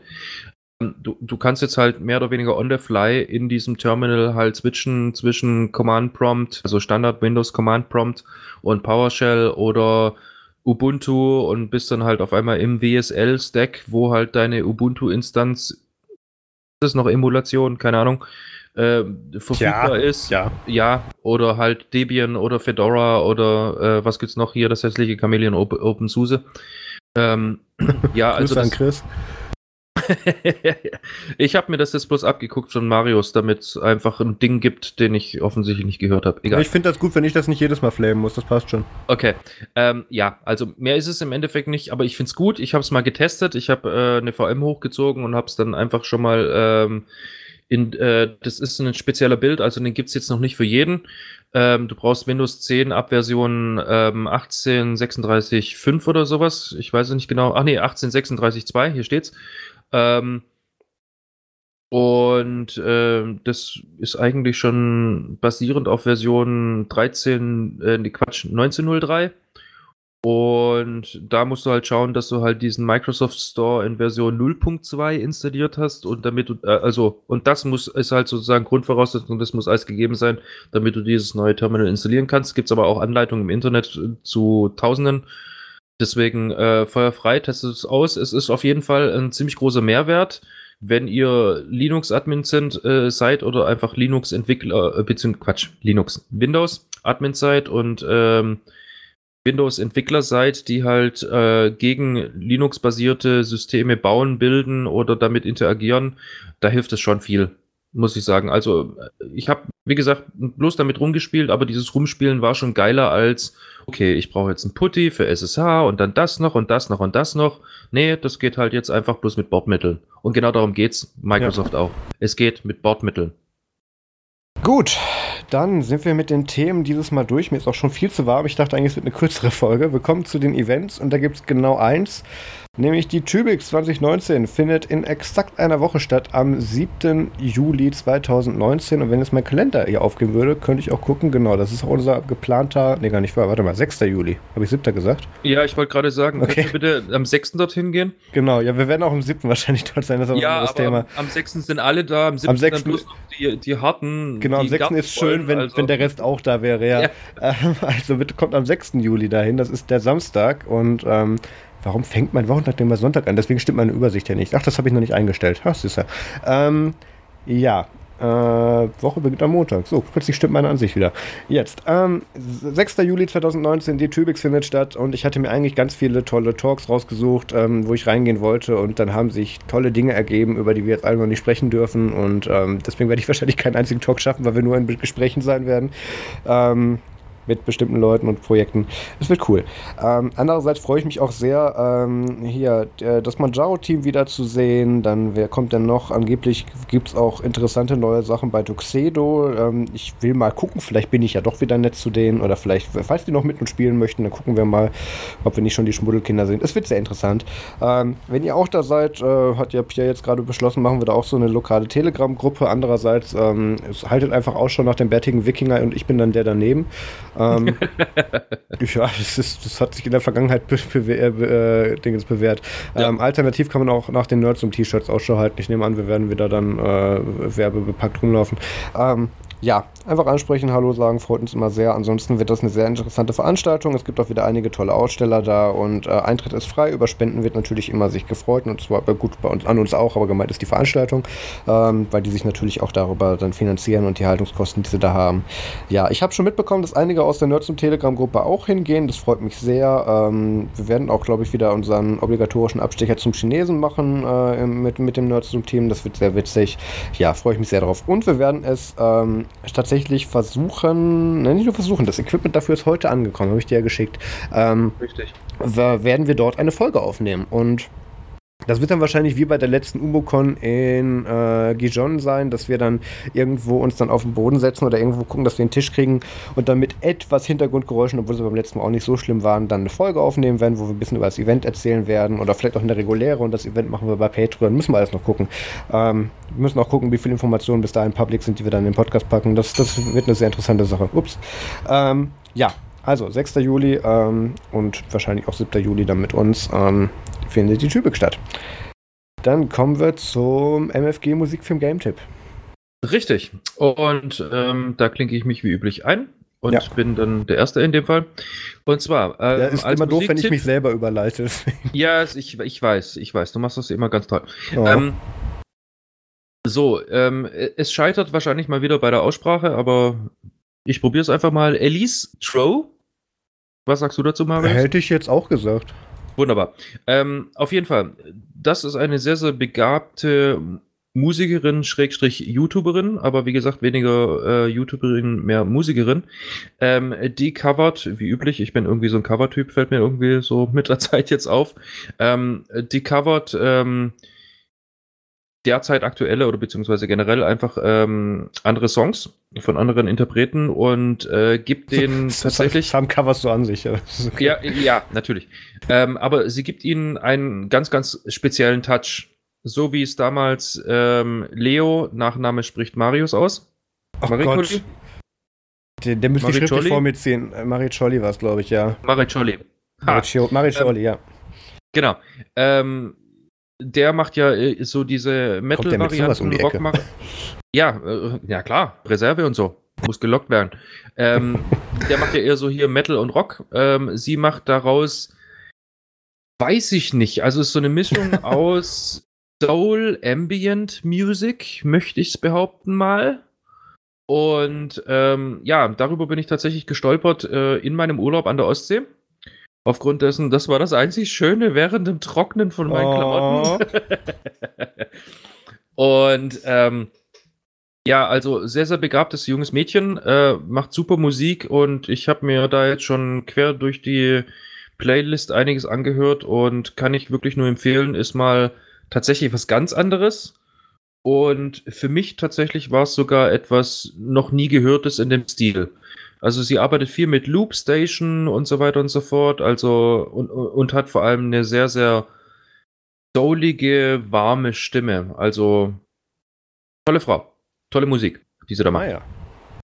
Gut, dann äh, Filme habe ich mir tatsächlich jetzt diese Woche nochmal gegeben. Ähm, ich bin mir sogar nicht mehr sicher, was der jetzt der Auslöser dafür war. Ach na eben, ja, weil es hinter mir tatsächlich als Collectors Edition, ich habe äh, bei mir so ein bisschen umgeräumt und was kann weg und tralala. Und da bin ich tatsächlich über die Ip Man äh, Triologie gestolpert. Ähm, zu Ip Man gibt es so viel zu sagen. Ip Man ist der Wing Zung Lehrer des äh, jedem bekannten Bruce Lee, also sozusagen sein Meister. Und die Ip Man Triologie beschreibt in äh, Film, in Filmform, also Moving Picture Form, das äh, Leben von Bruce Lees Meister, also Ip Man in dem Fall, ähm, wie er halt ähm, durch den Krieg gegangen ist, äh, wie es war in seiner Zeit damals, als er gelebt hat und wie es dann tatsächlich dazu kam, dass er Bruce Lee sozusagen getroffen hat und äh, somit sein Meister wurde. Das ist dann der dritte Teil. Ähm, tatsächlich ist der, äh, also Ip Man wird dargestellt äh, von Donny, äh, Donny Yen, Donny Jen, ich sage jetzt einfach mal Donny Chen, ähm, ist äh, ein ziemlich bekannter Martial Arts ähm, Darsteller, der auch schon in einigen anderen bekannten äh, Filmen äh, mitgespielt hat, wie zum Beispiel Blade 2 oder äh, Shanghai Nights oder Triple X, die Rückkehr von Oh, nur die Sander guten Cage. Filme, sehr gut. ja, also ja. Ich muss ganz kurz, ganz kurz einwerfen. Ja? Äh, ich habe die ganze Zeit überlegt, ich hatte die ganze Zeit IT-Crowd im Kopf und habe überlegt, wer den IP-Man ist, ob ich den Superheld verpasst habe. Ähm, aber jetzt, wo du das erklärst, also ich bin einerseits froh, dass da dann irgendwie so äh, Michel Yeoh oder zum Beispiel dann Dave Bautista, den man später noch in der Marvel-Welt wieder gesehen hat, mitgespielt haben, also bevor sie gut wurden. Ist immer ein gutes Zeichen, wenn da irgendwelche Star Trek bzw. Marvel-Helden drin rumspielen. Aber ich habe festgestellt, ich habe Karate Kid gesehen, ich bin voll in der Materie drin. Okay. Nee, also ich muss sagen, ähm, es, ist, es ist tatsächlich so ein bisschen Karate Kid-like. Allerdings. Moment, das Original von 84 oder jetzt das mit, mit Jaden Smith?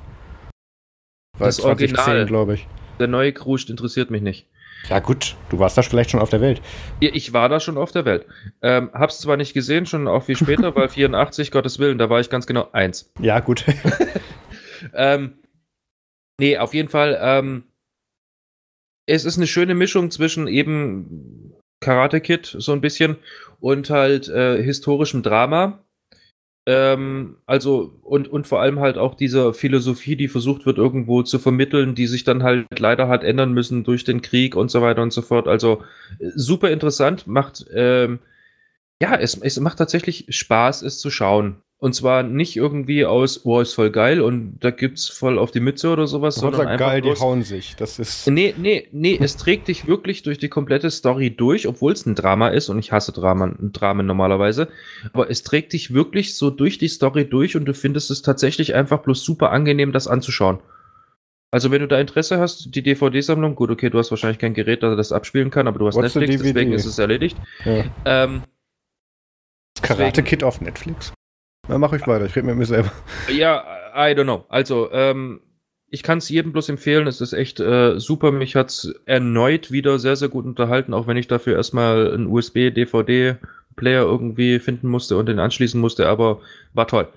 Ähm, gut, und dann kommen wir noch zu meinem Game-Tipp. Und zwar, ähm, ich könnte mir gut vorstellen, dass wir bei uns in der Community ein paar Leute haben, die äh, gerne Bock auf Mario Kart haben und sich so ein so eine Nintendo Switch, die eigentlich dann bloß ein Briefbescherer ist, irgendwie nicht kaufen wollen.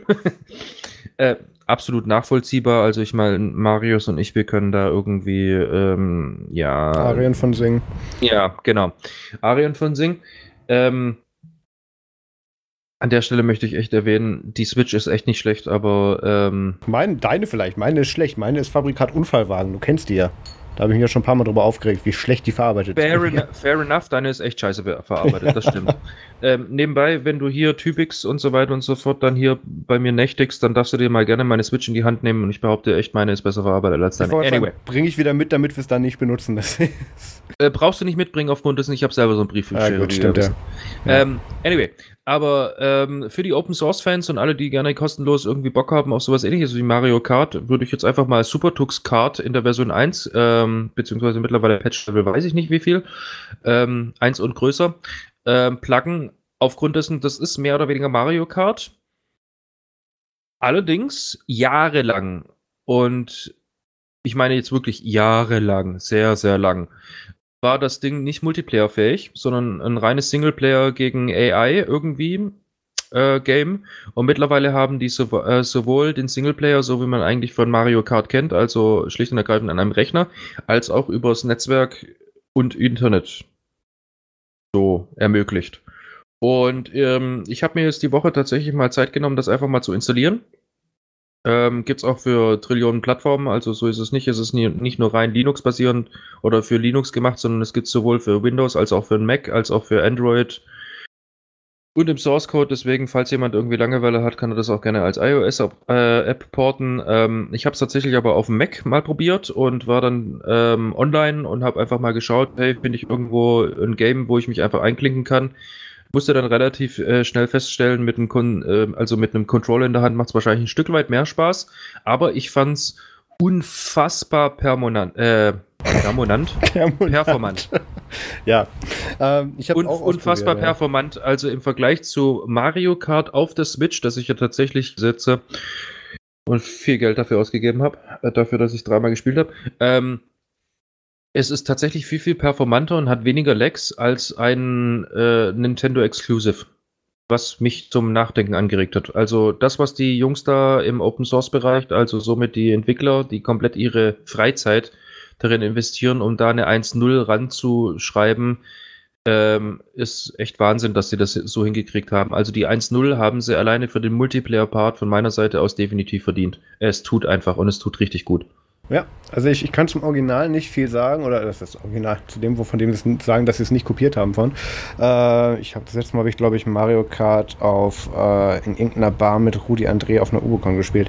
Ähm, aber ja, ich habe es auch mal ausprobiert. Ich habe es aber damals noch auf, ähm, ich durfte es Beta testen von Daniel Levelin, der hat das nämlich direkt als Snap gepackaged und ähm, Snap Install Super Tux Card gibt es dann auch überall tatsächlich, äh, jetzt kriege ich wieder Briefe, auf allen guten Linux-Distros dann auch zum Installieren. Ähm, und auf den mit, mit äh, SE Linux. Und ähm, auch da ist der Multiplayer natürlich mit drin und du hast recht, der ist tatsächlich sehr schnell, der ist aber auch tatsächlich echt rudimentär. Ich habe mir den Source Code angeguckt, das ist jetzt, das, das ist, ja, ich will nicht sagen unbedingt minimalistisch gemacht, aber ich denke mal so, ja, das ist jetzt alles drin, was da hin muss und auf keine Zeile Code, keine Zeile Code mehr. Ähm, aber ich, ich war auch sehr tatsächlich froh, dass sie die Grafiken etwas angepasst haben, weil ich, gut, ich finde es immer noch ziemlich hässlich, aber es sieht besser aus als die Version davor. Also da wird tatsächlich noch was gemacht und ähm, nicht dieses jahrealte Prinzip dann oder dieses jahrealte Konzept nochmal dann jedes Mal irgendwie auf, aufgebaut und mit ein bisschen mit Bugfixes versehen. Da passiert noch ein bisschen Entwicklung und das ist ein sehr kleines Team, was da aber sehr aktiv dran arbeitet und da kenne ich ein paar von und das finde ich sehr gut. Genau. Gut. Achso, jetzt muss ich mich selber überleiten. Okay. Ähm, Nein, dann. ich wollte jetzt gerade was sagen. Ich musste gerade geschwind einfach bloß schlucken, Mensch.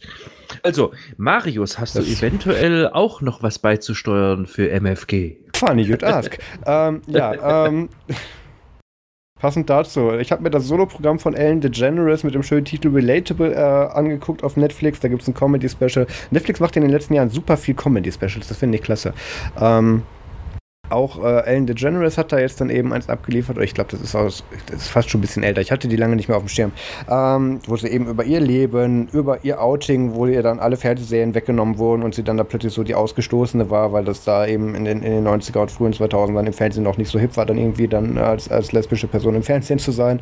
So, sie sagt dann immer so, ähm, die alten Metzecke waren das nicht gewohnt, Lesben bei Tag anzuschauen.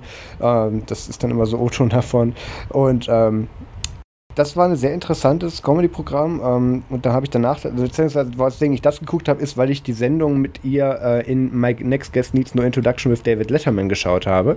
Und da war Ellen eben auch zu Gast und da hat sie davon erzählt und ist tatsächlich auch nochmal also ich will es nicht spoilern, sie ist sehr persönlich geworden und ist nochmal auf einige Sachen eingegangen, mit denen man das dann auch ihr Soloprogramm völlig anders interpretiert. Und das ist dann teilweise auch gar nicht so lustig, aber es ist sehr beeindruckend, wie sie damit rumgeht.